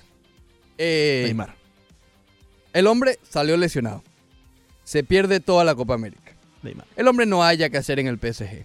No le salió bien nada. Y ya podemos, ya podemos eliminar eso al Barcelona. Eso después, sácamelo ahí de- del home play. Hablando de home play. ¿Tú crees que un equipo como el Barcelona o No, el Real Madrid se va a meter en este No, problemón? no, no, no. Que no solo problemón de violación, sino de lesión. No, y el PSG, el jeque debe estar loco por salir de eso. No, el jeque dice no. lle- Ah, ah, ¿te acuerdas? Epa, Florentino, ¿te Es acuerdas, más- ¿te acuerdas la oferta de 300 milloncitos? Llévatelo. El jeque debe estar loco por devolverlo al Santos. Al Santos. Imagínate. No, en Brasil están mm, quizás no felices por la lesión. Escuchaba una entrevista en firma ESPN. En Brasil eh, están como aliviados de que se va a perder la Copa América. Entienden, entienden que deportivamente hablando es algo complicado, pero se acabó el circo, es lo que dice. Se acabó la parte mediática, ya nos vamos al tema. Ya nos podemos concentrar. Con todo esto que se juntó, Neymar definitivamente se murió. Definitivamente, eh, Ricardo. Las lesiones. Se Se pierde la Copa América. Se murió. El videíto con la muchacha que está sospechoso. Se murió. Se murió. Se murió. Para el que no ha visto el video, para el que no ha ido el video a las 25, ¿está bien? Perfecto. El, para el que no ha visto el Saludos video. al socio. No, en, a Algo como que no vio la 25, lucecita de A las arriba. 25 vamos a estar hablando con Alfredo Finales. Sí, sí, sí. Ay, que aquí. La lucecita esa allá arriba es muy importante. Eh, exacto. Entonces, sale Neymar con la muchacha. Se acuestan en la cama. Se ven nada más los piecitos. Sí. Me pregunto que si hay una cámara allí. Pero bueno, eso es otra cosa. ¿Quién puso esa cámara? Yo, eso yo me lo pregunté, ¿no? ¿Quién puso esa cámara ahí? Es bien sospechosa. eh, Porque parece la que puesta en escena. la- la pusieron como exactamente para que la pared que está al frente cubriera la, eh, la mitad El de la cama y solamente dejara ver eh, las piernas para abajo. Correcto. La parte sexual no apareciera. Para que no apareciera la parte sexual. Sí, del, del encuentro. El nudity. El- exacto. ¿Ok? Si es que hubo alguno. O bueno, pero a lo mejor no Después sabía de si que iba se a cortó el video. Cuando alguien, sabrá Dios quién puso la cámara, Sí. dijo, bueno, a lo mejor hay Sí, sí, sí. ¿tú sabes? sí, sí, sí. jueguito. Ten cuidado que ya salieron los niños de vacaciones y Correcto. pueden estar los niños José Luis Nápoles con él. Ok. Saludos al socio. Sí, sí, seguro. Gran- Mándame un saludito. Gran José Luis Nápoles, saludos. Ok, entonces, eh, lamentable lo de Neymar. Realmente, realmente Sí, fuera, fuera de juego, fuera ya de, de la burla, en verdad que eh, después de los problemas, las lecciones que tenía, que ya pensábamos que era suficiente, estar en estos problemas ahora legales y con evidencias, porque ya hasta salió un video, eh, yo creo que pone a Neymar, si bien decían muchos que ya Neymar se había perdido del ámbito futbolístico, yo creo que ahora, ahora sí está en entró en un laberinto, Ricardo, que la salida está en estos momentos bloqueada. ahora sí está en riesgo su carrera. Sí. Por sí. cierto, hay que decir porque uno dice cuando pasa, pero no cuando no, ¿ok? A Cristiano Ronaldo, que el año pasado también le hicieron ciertas demandas similares por violación, retiraron, ya ayer retiraron los, eh, los cargos. Correcto. No se sabe si hubo un acuerdo, X, no importa, pero ya, ya él queda libre por, por lo que pudiera volver a ya Estados puede venir a los Estados Unidos. Ten cuidado con eso. Eso es bueno porque de visito está vuelto Oh. loco por allá por Londres visitando Ricardo. Vamos con la llamada ¡Ah! que después vamos con ese filete. Tenemos, ya nos confirmó el invitado a las 10 y 20. 10 y 20 mañana. Eh, Pescadito. eh, pesca- ok, Ok. bien, bien. Eh, Luis Sergio, buenos días, Mr. Luis. Good morning. Good morning. Oye, ustedes están excited. Exaire, sí. sí. Eh, sí. Ricardito, buenos días. Buenos ¿Cómo días, Luis? Sergio. ¿Cómo estás tú el día de hoy, Luis Sergio? ¿Ya desayunaste, Luis Sergio? Bueno, ¿qué te puedo decir? Mira, mira, yo he visto poco, yo no sé nada. No, tú no Te sabes. dije, Sí, sí, sí. sí. Golden Warrior, sin Durán, Sin Durán. no ganan. No, No pa- gana. Te lo repetí Lo repetí. 66 veces. 66. Sin Durán, no ganan. La contaste. Ayer Curry. Yo no sé, ustedes vieron el juego, yo Por lo vi supuesto, por supuesto. Me acosté tardísimo y por eso ya estoy matado. Yo también. Ah. Yo también. Tengo un sueño de madre. Tuvo un juego excepcional. Mm. Pero caballero, ustedes vieron tres point que tiró Curry. Los tiró como quiera. Sí. Y los coló. Fueron nueve puntos que cogió, como decimos nosotros, liquerado.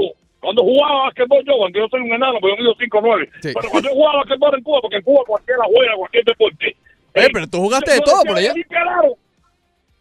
Sí, claro, bro, yo era un hombre deportista, aparte, yo era un hombre bello. Para aclararte, lo de los muchachos de ayer que hasta que choquen con el dinero y las mulatas. Ajá, Ajá, a ver. ¿Tú no sabes lo que es una mulata? Sí, por supuesto que Sí, sí. Una ¿cómo? mulata es una bendición de Dios que hicieron los gallegos. mulata es una combinación de negra con blanco o negro con blanca. Café Sí. con leche. viene ahí es Marroncito. Sí, sí, sí. Sí, ahí. Una bendición. Eso fue lo que me sacó de pelotero a mí. Voy No, al tema. Y lo que sacó a Neymar de futbolista también parece. Di- Dime que yo tengo una en la casa. Aunque no fue mulata. eh, Cuando cogen dinero esos muchachos, mira, por ejemplo, yo me saco la loto y sale en el periódico como salió el, el problema de Tiger Woods. Sí, sí. Tiger Woods tiene problemas sexuales. No, no. Oye, Luisario, el problema es que tú te la involucraste con la mulata sin tener el billete y sin ganar nada. Ese fue el problema tuyo. Ay, estás hablando bien, estás hablando bien. Déjame terminar. ustedes. Dale, dale, dale. Mira, oye, oye, oye, lo que estamos viendo con los Marlins, se lo dije yo de que empecé. Te dije que ya iban a perder 105 nada más. 105, 105. ¿Te acuerdas que te lo dije? Yo Sí. pensé que iban a perder 140, pero bueno, te dije 105. 105. Ten cuidado, que creo que estoy equivocado. Están por debajo de los 100 Y ahorita. eso te lo digo todo. ¿Tú sabes por qué? Porque me está haciendo caso el Gite. Sí, no, este. No, mate. Fíjate que Gite ha mantenido la misma alineación. Observen esa alineación, que hay poder arriba, hay poder en el medio y abajo.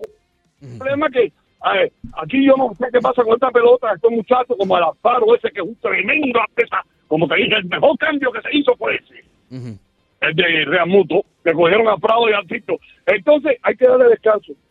Sí. No entiendo eso. Eh, yo quiero que ustedes, que son más duchos que yo en esto, Sí. me expliquen 24 años descanso. Yes. Pero bueno, es así, no importa, no importa.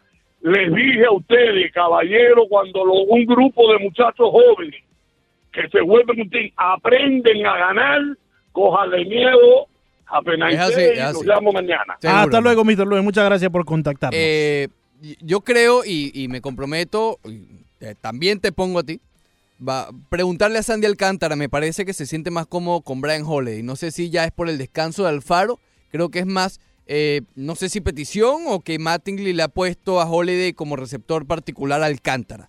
Eh, hay que preguntarle, cuando, cuando vengan para acá, ya las- eh, este viernes ya vienen. Eh, vamos a ver si vamos para esa serie y le preguntamos a Alcántara si ha sido, digamos, petición de él o, digamos, de, eh, o casualidad o, o- o efectivamente si es descanso o no. Si es por la parte del descanso, entiendo que es joven, sin embargo, eh, ha tenido problemitas, ¿no? No, no lesiones fuertes, pero sí ha tenido el golpe en la rodilla, ha tenido cierto, eh, ciertos detalles que, que, bueno, está bien cuidarlo, Sí. pero, pero creo que es más, va más por lo de Holiday. ¿Está el socio o no? No, no está. ¿Sabes que yo le pregunté a Sandy Ricardo en ese último encuentro que tuvo aquí en casa que perdió eh, contra los gigantes de San Francisco?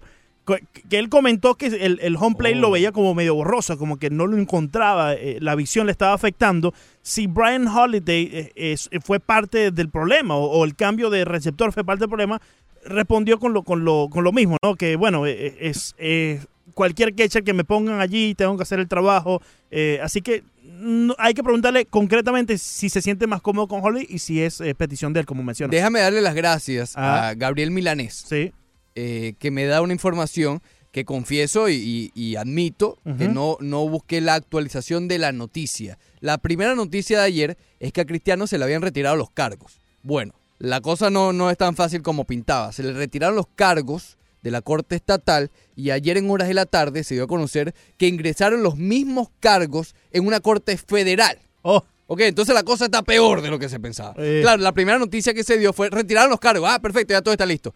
Pero los volvieron a meter en una corte, digamos, más eh, eh, eh, de, Sí. de mayor jerarquía. Entonces, eh, retiro lo dicho, pero bueno, llevamos, digamos, la noticia igual. Hay que te- terminar de actualizar Claro. lo que sucede, tanto con Neymar como con Cristiano Ronaldo. Dice Mariano Espino que leyó por ahí en algún lado que descansaron al faro para ponérselo a Cal Smith hoy. Es posible porque hoy el juego es a las 2 y y 10 de la tarde. También. Sabemos que cuando es un juego de estos de muy temprano en la tarde, pues eh, descansan al receptor, no solamente los Marlins, sino los equipos en la Grande Liga en general, para así esté fresco debido al viaje que tienen que enfrentar los Marlins. Sí, obviamente la posición que más, que, que- que más pega, ¿no? Cuando hay esos juegos tan, tan, tan Claro, seguidos en claro, horario. Claro. Pero eh, no me has dejado. Mira, voy a aplicar la cláusula.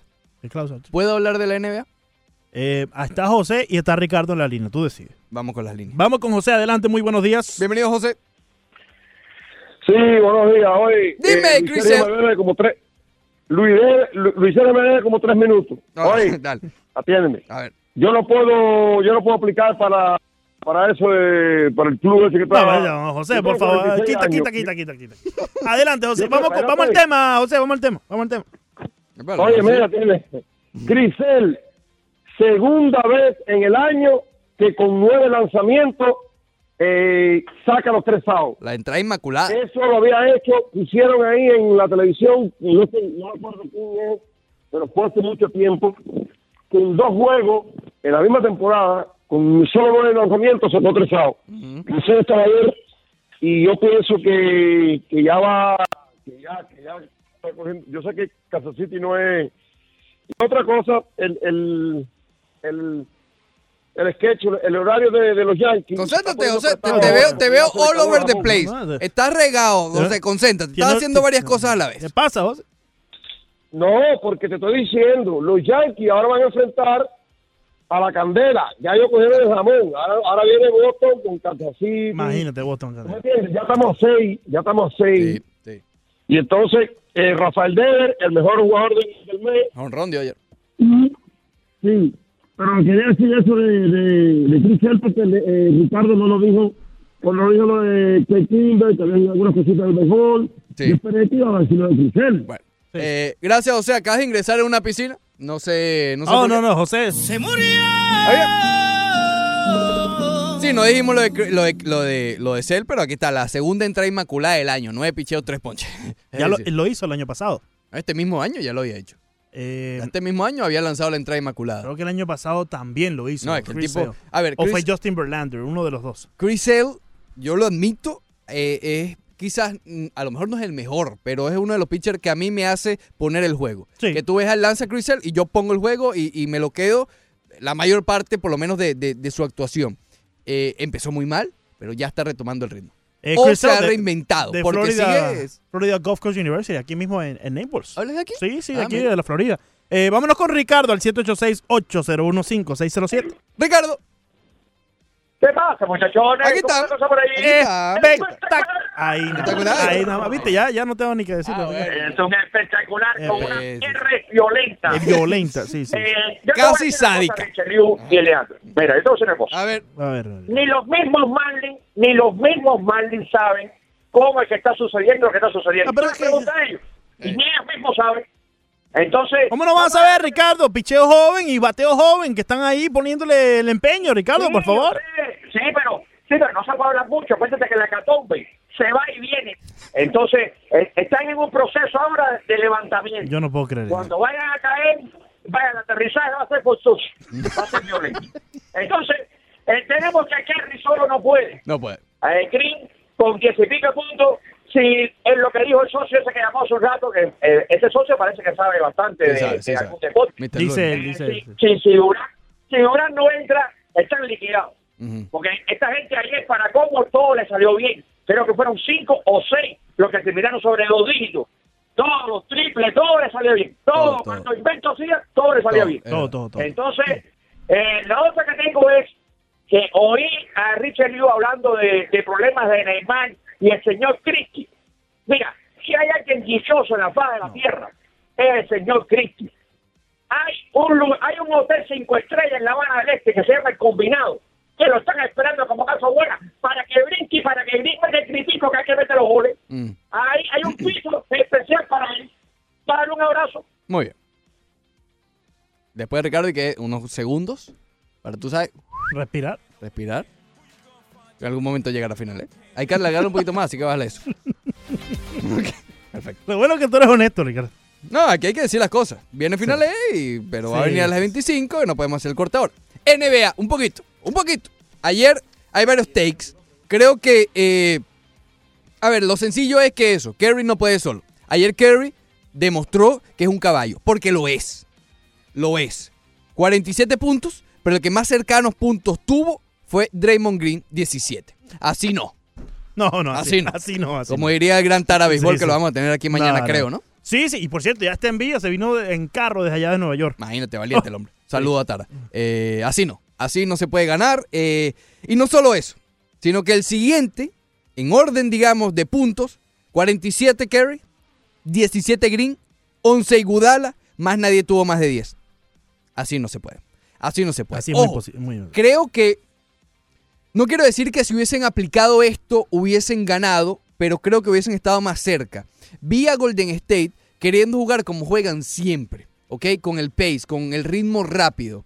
No puedes hacerlo cuando tienes a Clay Thompson fuera y cuando tienes a Kevin Durant fuera. Y ah, cuando tienes a DeMarcus Cousins, que ayer fue DeMarcus Cousins, no el estrella, el lesionado. Fue el socio. DeMarcus Cousins fue el socio. ¿Ok? No saltaba, no tenía agilidad. No, no es para reprochárselo a él porque sabemos la lesión. ¿Ok? Nadie va a criticar hoy directamente a, a Cousins.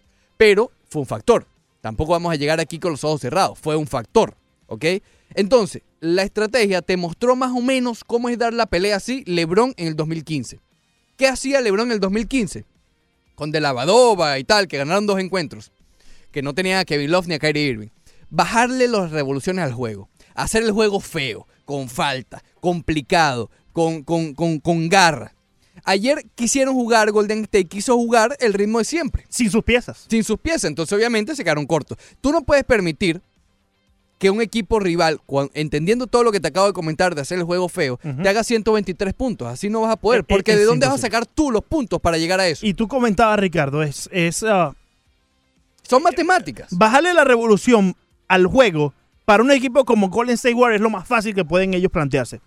¿Por qué? Por la, la, la, la- la forma que juega este equipo de los Warriors. Es un equipo que vive y muere del 3, del three pointer. Y entonces, si tú estás buscando en la canasta, tienes 24 segundos para repartir el balón y precisamente bajarle la revolución al juego. Dar un pase para acá, un pase para la derecha, un pase para el centro. Y ahí está Steph Curry, que con los 47 puntos te demostró que en la línea del 3 estaba el hombre efectivo. ¿Cuántos? eh, tuvo 14 intentos y insertó 6 tiros libres. A él no tengo nada que criticarle a Curry. Claro. Eh, eh, eh, estuvo bien. A ver, lanzó 31 veces es más. Creo que hasta pudo ser más agresivo. Pero por eso te digo, el último que debió tocar el balón en cada jugada, cuando el equipo necesitaba bajar las revoluciones, era Stephen Curry. Y pareciera ayer que estaba haciendo Estaban todo. exacto. Eh, yo ayer, ¿sabes en qué momento? me- digamos algo que me recordó. ¿Sabes cuando uno juega videojuegos?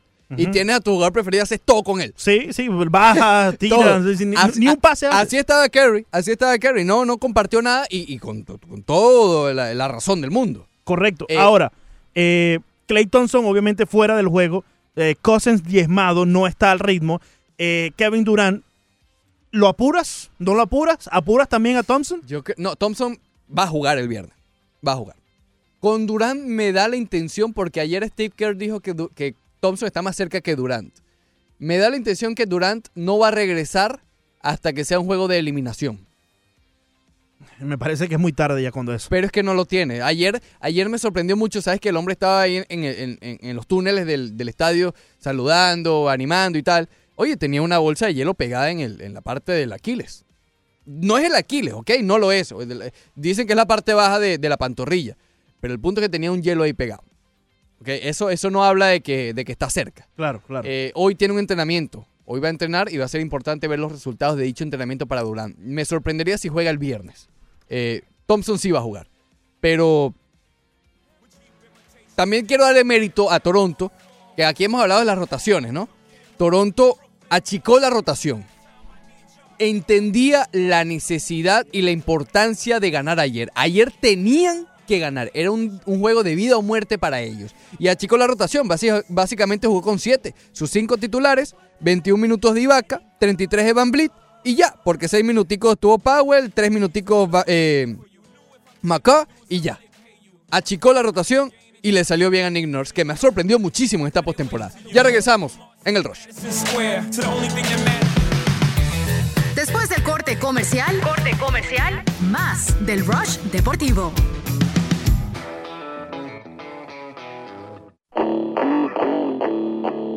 Seguimos con el Rush Deportivo.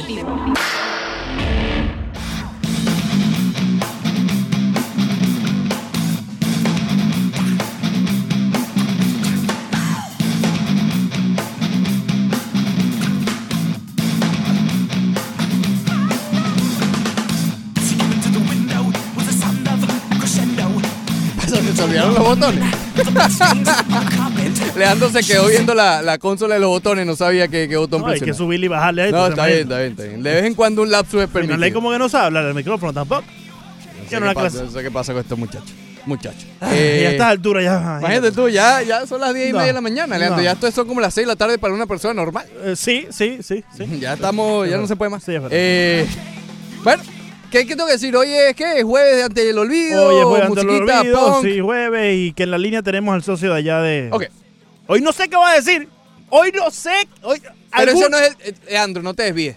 Sí, yo sé. No te desvíes. yo sé. Hoy tenemos a Octavio Sequera en la línea. Yo sé. Porque ayer vino a la estación Jorge Más, a actualidad Radio 1040M, nuestra emisora hermana, y digamos que ha levantado un polvero esta entrevista que, que- que tuvieron allá. Empezando por la cuestión del estadio, que parece un cuento ya de nunca acabar, compadre. Cuando uno cree que ya, no. Y con todas las franquicias profesionales aquí en Miami hemos tenido el mismo inconveniente. Cuando crees que está cerca, vamos para atrás. Exactamente. Y lo otro fue que dijo, básicamente admitió que ha habido contactos directos con Luis Suárez, ¿ok? Para que venga al Inter Miami. Y también que hay dos cupos más. Dice que la franquicia tiene tres cupos para tres jugadores de suma importancia eh, para el Inter Miami. Bienvenido, Octavio. Eh, primero, ¿cómo estás, hermano? ¿Todo bien? Un abrazo, muchachos, un abrazo. Ustedes saben que esa canción que tenía Leandro, que es Smooth Criminal, Sí, sí. eh, hizo famosa hizo famosa tal cual a una, a una, a una tipa que nunca conocimos, que se llama Erika Chuwoki. Porque todo el mundo decía Erika Chuwoki, Erika Chuwoki. Dice, eh, Any, are you Any, okay? are you okay? are you okay? Es verdad. Así no sabíamos todas las canciones de esa época, Octavio, con esas pronunciaciones extrañas. Sí, es buenísimo, es buenísimo. No, no, este, bueno, entrando en materia, muchachos, sí, bueno, gracias. Eh, obviamente, esos tres jugadores que se refiere Jorge Más es lo que hemos venido hablando anteriormente, que son los famosos tres jugadores franquicias. En la liga se le conoce como designated players, que son tres jugadores eh, que pueden aspirar, pues, al máximo tope salarial. En el caso, para poner un ejemplo rapidito, en el caso de los Ángeles Galaxy, eh, uno de ellos era Zlatan, eh, Zlatan y los otros son los, los hermanos Dos Santos, Jonathan y, y Giovanni cuando estaban en su momento. Zlatan, cuando llegó a la liga, no fue jugador franquicia, sino que sencillamente porque como él venía de una lesión fuerte en, en- y no había jugado casi un año, él aceptó el pago mínimo, pero al año siguiente, que es esta temporada, él, él se convirtió en jugador franquicia. Son esos tres jugadores que utilizan el máximo tope salarial. Entonces son tres estrellas prácticamente, son tres estrellas. Eso es lo que quiso decir Jorge Más con esto. El caso del tema del estadio, habíamos hablado anteriormente, hace unos meses, donde, yo les mencionaba que si ellos tienen una, un centro de entrenamiento en, en la pequeña Habana o en el borde con Broward, ellos pueden tener el nombre de Miami, siempre y cuando tengan vínculos con la ciudad de Miami, ellos pueden tener su nombre. Lo hace Dallas, que su estadio queda en Frisco, pero tienen el, el centro de entrenamiento en Dallas. Eh, son, son muchísimas la- la- las variantes que puede aplicar para el tema de, de- de- tener el nombre y la marca de Miami. Ellos pueden vender Miami, eh, obviamente, y además que que- a pesar de que ellos jueguen en, en Broward, en Broward, perdón. Y eh, el, problema con ellos es que ahora sí le está llegando el reloj, porque en las reuniones anuales, donde el comisionado presenta el estatus, donde el comisionado hace, hace unos meses también, bueno, perdón, ya casi un año, anunció que la liga va a llegar a un tope de 33 equipos que van a seguir los equipos de expansión, donde salió la franquicia de Austin, eh, donde ya viene por allí también Sacramento, donde cada vez que, cada mercado que no se llame Miami, es- tiene un paso adelantado lamentablemente al sur de Florida porque no tiene, no digamos, no cuenta con la, digamos, la- la- las tantas controversias que pasan allá en el sur de Florida con respecto a temas de estadio, temas de políticas, temas, no sé cuáles, de verdad Ujú. ya, ya, ya, ya no sé qué, qué es lo que tiene que ver allí, qué es lo que frena eh, para que esto se desenvuelva.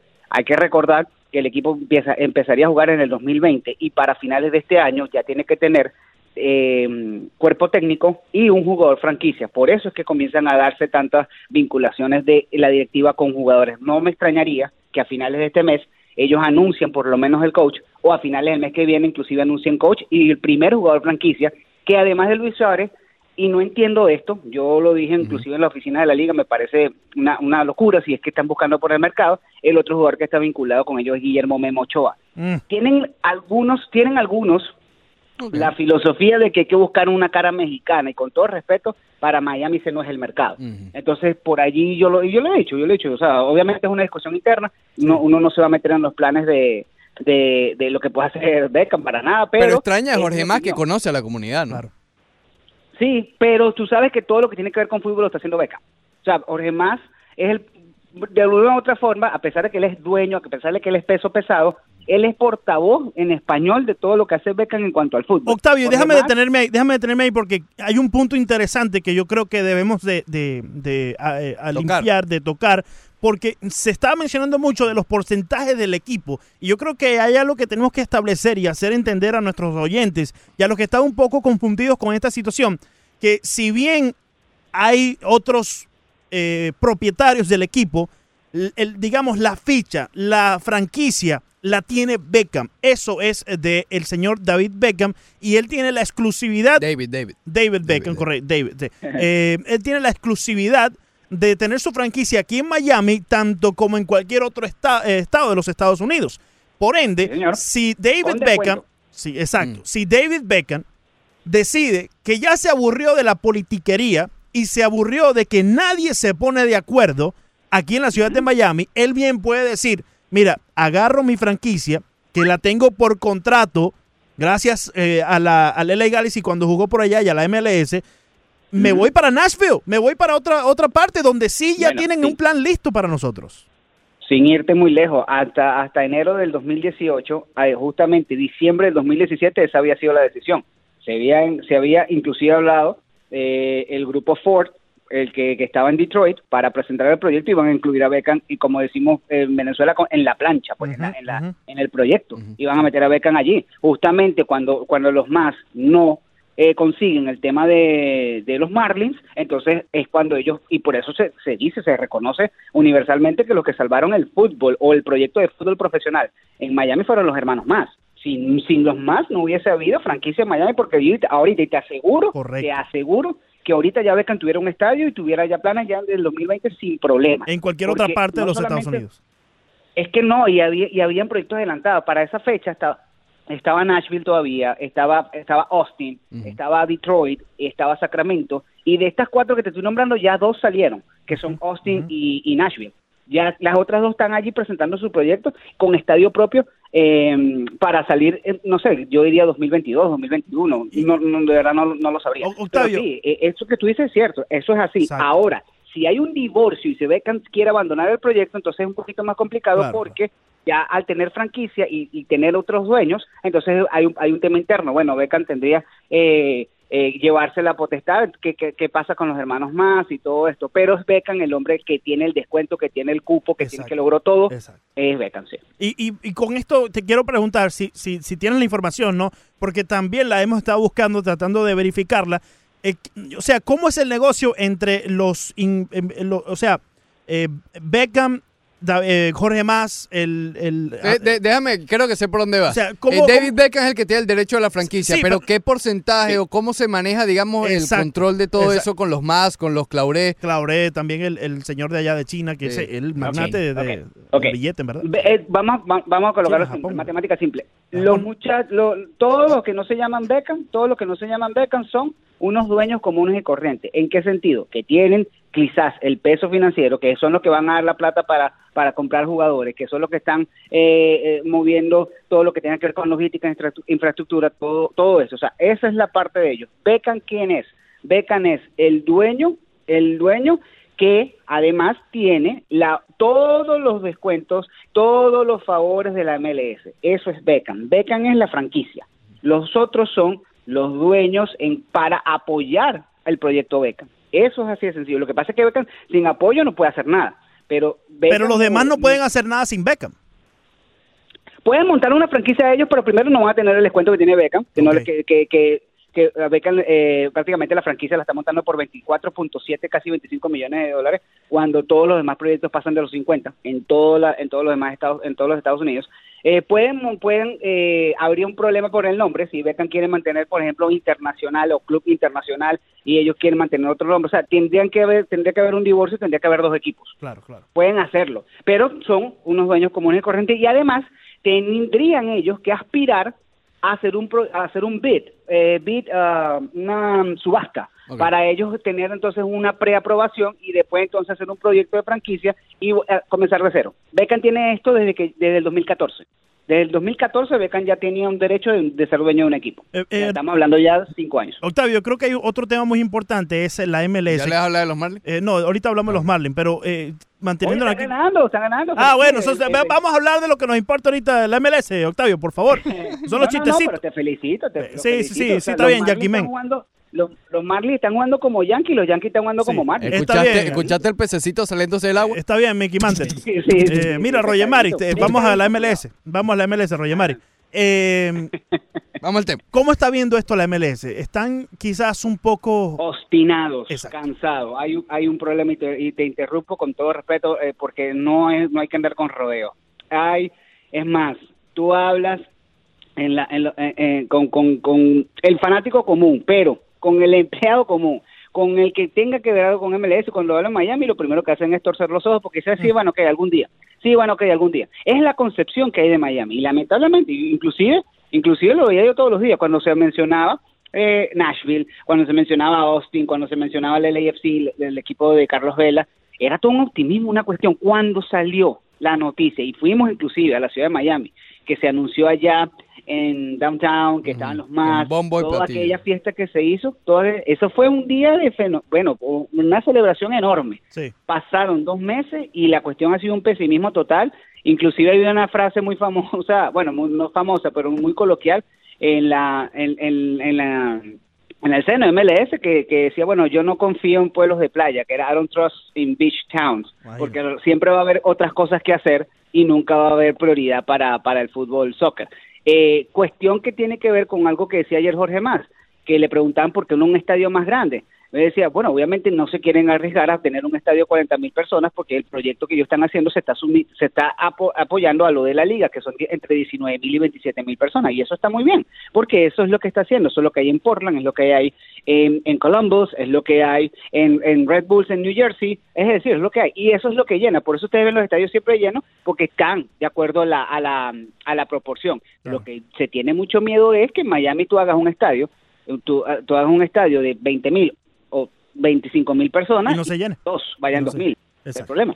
Octavio, vamos a escuchar eh, un fragmento de la entrevista de ayer, justamente la parte de Luis Suárez, antes de comentarte la parte de los bombarderos de la pequeña Habana. Nosotros, mira, el- en esta liga nosotros tenemos la habilidad de firmar tres jugadores fuera de lo que es el, el- el- la estructura de salario de la liga. Eh, nosotros vamos a traer eh, jugadores reconocidos aquí, una- jugadores de una estatura mundial, jugadores que nos pueden ayudar a ganar. Obviamente aquí David Beckham tiene, está a diario hablando con jugadores, con sus agentes, en conjunto con nuestro director técnico. Eh, hemos hablado con muchísimos jugadores de primer nivel, todos conocidos. Eh, Luis Suárez es un jugador extraordinario. No voy a hacer comentario no y si en qué estamos o no estamos con él porque está bajo contrato. Creo que Eh, pifió, ¿no? Eh, sí, bueno. Eh, Octavio, para, para preguntar y hacer, digamos, la, la comparación con las otras ligas profesionales, básicamente lo que entiendo es que hay tres cupos sin tope salarial, ¿no? ¿Hay tope salarial en esta liga? Sí, claro. Eh, y, y- y hay una, hay una cuestión que se llama TAM, que es el que es como un dinero de mm, logístico. Por ejemplo, por ejemplo, hay jugadores que se le pagan con, un- con una cantidad de sueldo reducida, pero se le paga todo lo que son lo- los traslados, eh, la, la vivienda, eh, un carro, o sea, tipo de condicionamiento. Hay otras maneras de pago, o sea, con todo lo que tiene que ver con logística. Por ejemplo, si tiene si tiene hijo, le pagas el año completo del colegio privado, o sea, muchas, muchas, muchas maneras. Pero, sobre todo para jugadores que están digamos, eh, en una parte de su carrera que no son tan reconocidos, pero tampoco son tan jóvenes o no vienen de academia, o sea, eso se llama un TAM. La liga tiene muchos fondos para cubrir jugadores. Tiene los jugadores nuevos que le pagan lo- en lo mínimo, eso sale de la liga. Lo que él dice ahí es que hay tres cupos que dependen de las finanzas del equipo, es decir, lo que ellos quieran pagarle, que es lo que sean jugadores franquicias, que no tengan nada que ver con para afectar lo que sean los fondos de la liga, es decir, tope salarial. Octavio, me queda un minuto, hermano. Eh, eh, ¿Preparaste algo de los Marlins hoy? ¿Tienes, al- Bombarderos. ¿Tienes algún chistecito de eso No, que te gustan no. a ti? No, quiero felicitarlos, quiero felicitarlos. ¿Qué son los ca- qué son los campeones de la, de la semana? Así, hay que, hay que llamar campeones de la Eh, semana. no, no, 40 no, no, pero... Está yo- temblando, Leandro. No, no, no somos los campeones de la semana, posiblemente tampoco de la temporada, Y ni shaking. mucho menos del mes, ni nada de eso. Pero eh, yo creo que te están dejando un poco mal, ¿no, Octavio? ¿Puedo, puedo, Una- puedo una- decirle, una puedo decirle a Octavio lo que, lo que hiciste ayer? No, no lo diga. ¿Qué hizo? ¿Qué, No, qué no, hizo? no le digo. Comparó a este equipo Mira con que el del no- No, 2003. no lo diga. ¡Vámonos!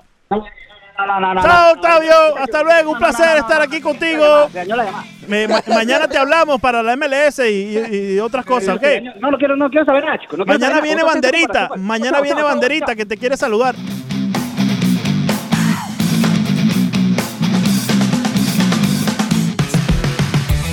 Después del corte comercial, corte comercial, más del Rush Deportivo.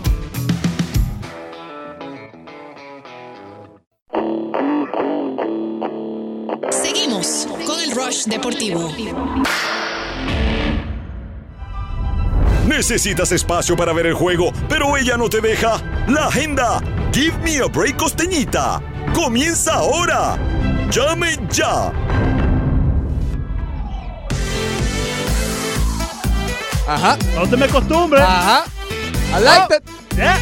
Me gusta. Saluda al maño. Ok. Ahí está, puede ser más de 10 segundos, lo que pasa es que es triste. Ok. Agenda, dice llame ya, pero no llame, ¿ok?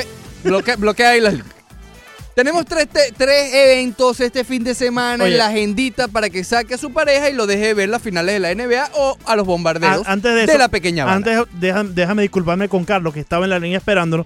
Y, y tuvimos a Octavio y entre tanta conversación no pudimos atenderlo. Carlos, discúlpanos, pero siempre bienvenido al Rush Deportivo. Adelante con la. Disculpa, Carlos, aquí tratamos siempre de, de sacar todas las llamadas, pero... eh, es más, Carlos, mañana puedes llamar dos veces.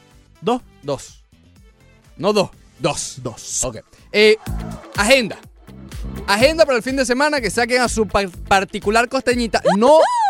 Hay, hay- hay dos diferencias. Sacar a su costeñita o a la costeñita. A la costeñita no la puede sacar porque es de Leandro. Pero a su respectiva sí. Ok. La obra del mexicano Diego Josué Gontor. Esta no es en azúcar, ¿no? No. Se exhibe en la Galería Artefactus hasta el 31 de julio. Obra del mexicano Diego José Gontor. No me la pierdo. No me la Esta pierdo. exposición recopila pinturas en la que explora temas y recuerdos de su infancia. ¿Te Oh. gusta esa noción, no? No, no, esta está espectacular. Tú las apruebas tú, porque obviamente, Costeñita, tú conoces a tu ganado. Este fin de semana no tengo chance, ya está la, la agenda complicada, pero. eh, esta te puede gustar. Esta, esta me, me pudo ver. Eh, no, esta te puede gustar. Ah, a ver. Atención. El ballet clásico de Cuba presenta el segundo acto de la pieza Giselle durante la gala anual que esta compañía realizará este sábado a las 8 de la noche en el Miami-Dade County Auditorium. Ballet clásico de Cuba, Auditorium, este sábado. Atención. En el Mira, es- ese plan está bueno para las costiñitas. Vamos para el ballet. Oye, ir para el ballet te garantiza por lo menos un mes de ver deporte tranquilito. Mínimo. No está fácil. No está fácil. Ok. Otro, por si acaso. El Carnival Studio Theater del SIF Ballet Opera House. Regresa al Arch Center Summer Shorts. Imagínate. No está complicado para mí. Arch Center Summer Shorts. Son ocho piezas. Este es interesante. Ocho piezas de unos 10 minutos Es el de el duración. Arch Center Summer Shorts Sí, sí. se llama. Ocho piezas de unos 10 minutos cada uno, que incluye drama, comedia y mini musicales. Es como un festival de pequeñas obras de teatro. Oh. Está bien. Ese está bien. Ok. Ese le puede interesar a la costeña tuya. Que no es costeña, pero dentro de esto. eh, mira, Nani, ¿no te interesa eh, el próximo. Ah, la, cuan- la, la, la, la, la. cuando- cuando- Ah, eh, la, esto es este, la, este la. fin de semana, Ricardo. Para que la lleves ahí, Nani, para que te lleve allí al Carnival Studio el- en el, en el títer del Ah, Ballet la, Opera la, House, la, la, ahí en el Art escuché, Center. Caramba, Nani, e- ese te va a interesar. Es más, puedes ir Ya, pues. exactamente cuando estés Ya. jugando eh, la Ya. NBA. Un momentico. Top 5.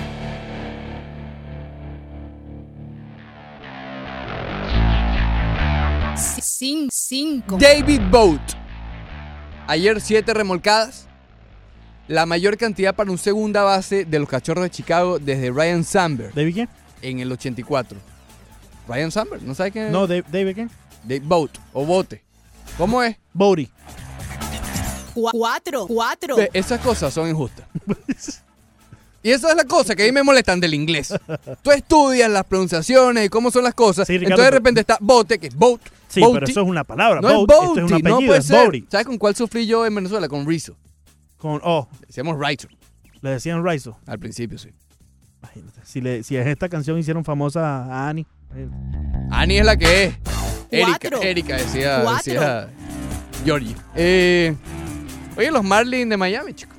Con Sandy Alcántara de la cabeza. Están ganando los Marlins. De qué buena. Cristiano Ronaldo, no por la velocidad. Eh, Hat-trick ayer con Portugal, señores, la Liga de Naciones. Qué, cla- Ah, qué golazo metió. Dos. metió un gol de tiro libre. Dos. De esos para chuparse los dedos. Dos. Ten cuidado con eso. Chris Sale, ayer, segunda entrada inmaculada que lanza en la temporada. ¿Qué quiere decir eso? Nueve ponches. Mejor dicho. Nueve picheos, tres ponches, una entrada. Normal. Uno. Oye, tienes ahí el audio, no sé si te, te lo pasó el socio, del, del hijo de Messi, de la historia que cuenta el hijo de Messi que se ganó el número uno en el top 5. No sé si se la puso el socio de arriba, Alexander the Great, que habla eh, Messi. Oye, Messi está mandado a correr con las entrevistas en Argentina, ¿no? Y en España no lanza ni un cabito a la gente de allá. Solamente habla en Argentina. Y ¿Entiende Mateo, todavía no? mucho, no, no. Mateo se la pone, sí, porque le encanta el fútbol y usa todas las camisetas. Mateo, por ahí, eh, por ejemplo, jugamos, jugamos en casa y la última pateamos así, me decía, yo soy el Liverpool, que le ganó a usted, ¿eh? Soy el Liverpool. yo soy el Liverpool. Vos el y yo soy el Liverpool, que le ganó a usted. Por eso no se da cuenta todavía, ¿no? Entiende eh, poquito y igual con el Valencia también. Le ganó el Valencia, ¿eh? Yo soy de Valencia. o está en la tele y te grita los goles del Madrid. Se lo hace a ¿Eh? propósito el hermano. Para Estamos- hacerle enojar. por ahí estamos mirando el Madrid, hace el gol y el chavo se calienta y Mateo, gol del Madrid. y lo mira el hermano ese y dice algo. ¿De dónde saca eso? No, de él, qué sé yo. De él. Porque uno supone que esas cosas las copias de que hace, no sé, tus hermanos entre ellos, qué sé yo. No, no, no sé de dónde lo saca, la verdad que no lo sé, pero lo hace calentar el hermano. Ok, cortesía de TIC Sports. Eh, Messi, créeme que sí se da cuenta. Y con inteligencia y mesura grita los goles del Madrid. Muchacho inteligente. Oye, ¿será que le dice que él es cristiano? También. Not top 5. Oye, ayer el empujón que le dieron a Kyle Lowry, un fanático de los Warriors de Golden State, Kyle Lowry va a buscar la pelota, cae en la primera, en la primera fila de, de- del estadio, de la arena, y alguien como que lo empuja, ¿no? Y, y- y quizás no es tan fuerte, pero debe ser penalizado dicho fanático porque si permiten eso, entonces ¿dónde va a terminar? De una vez tienen que arrancar de raíz eso, pero fue bastante desagradable eso. Oye, hablando de desagradable, Steph Curry ayer se une a LeBron James como los únicos jugadores en anotar 47 o más puntos en un juego de una final de la NBA y perder ese juego. Three.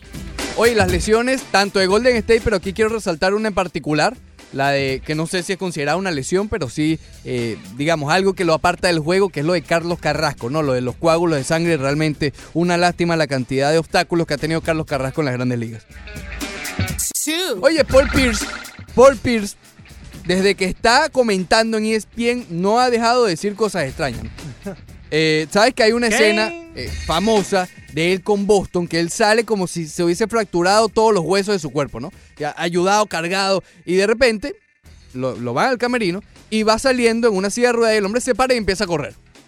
Entonces dice, ah, milagro, volvió el tipo de un caballo. Ayer confesó que qué era lo que pasó. Tenía que ir al baño. ¿Y se lo llevaron cargado? Sí. Para ir al baño. Hizo el show para ir al baño. Por lo menos White se fue por el mismo, ¿te acuerdas? Exactamente. Ten cuidado, Alan. Peligro, peligro, peligro.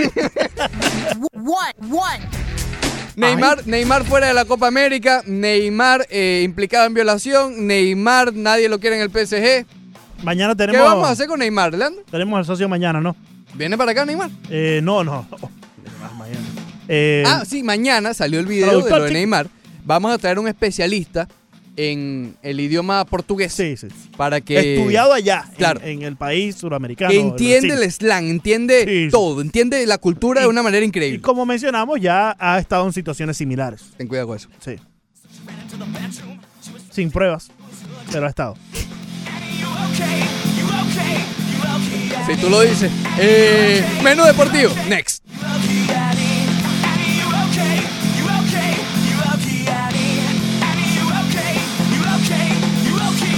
Bye, have a great time. Recalculando.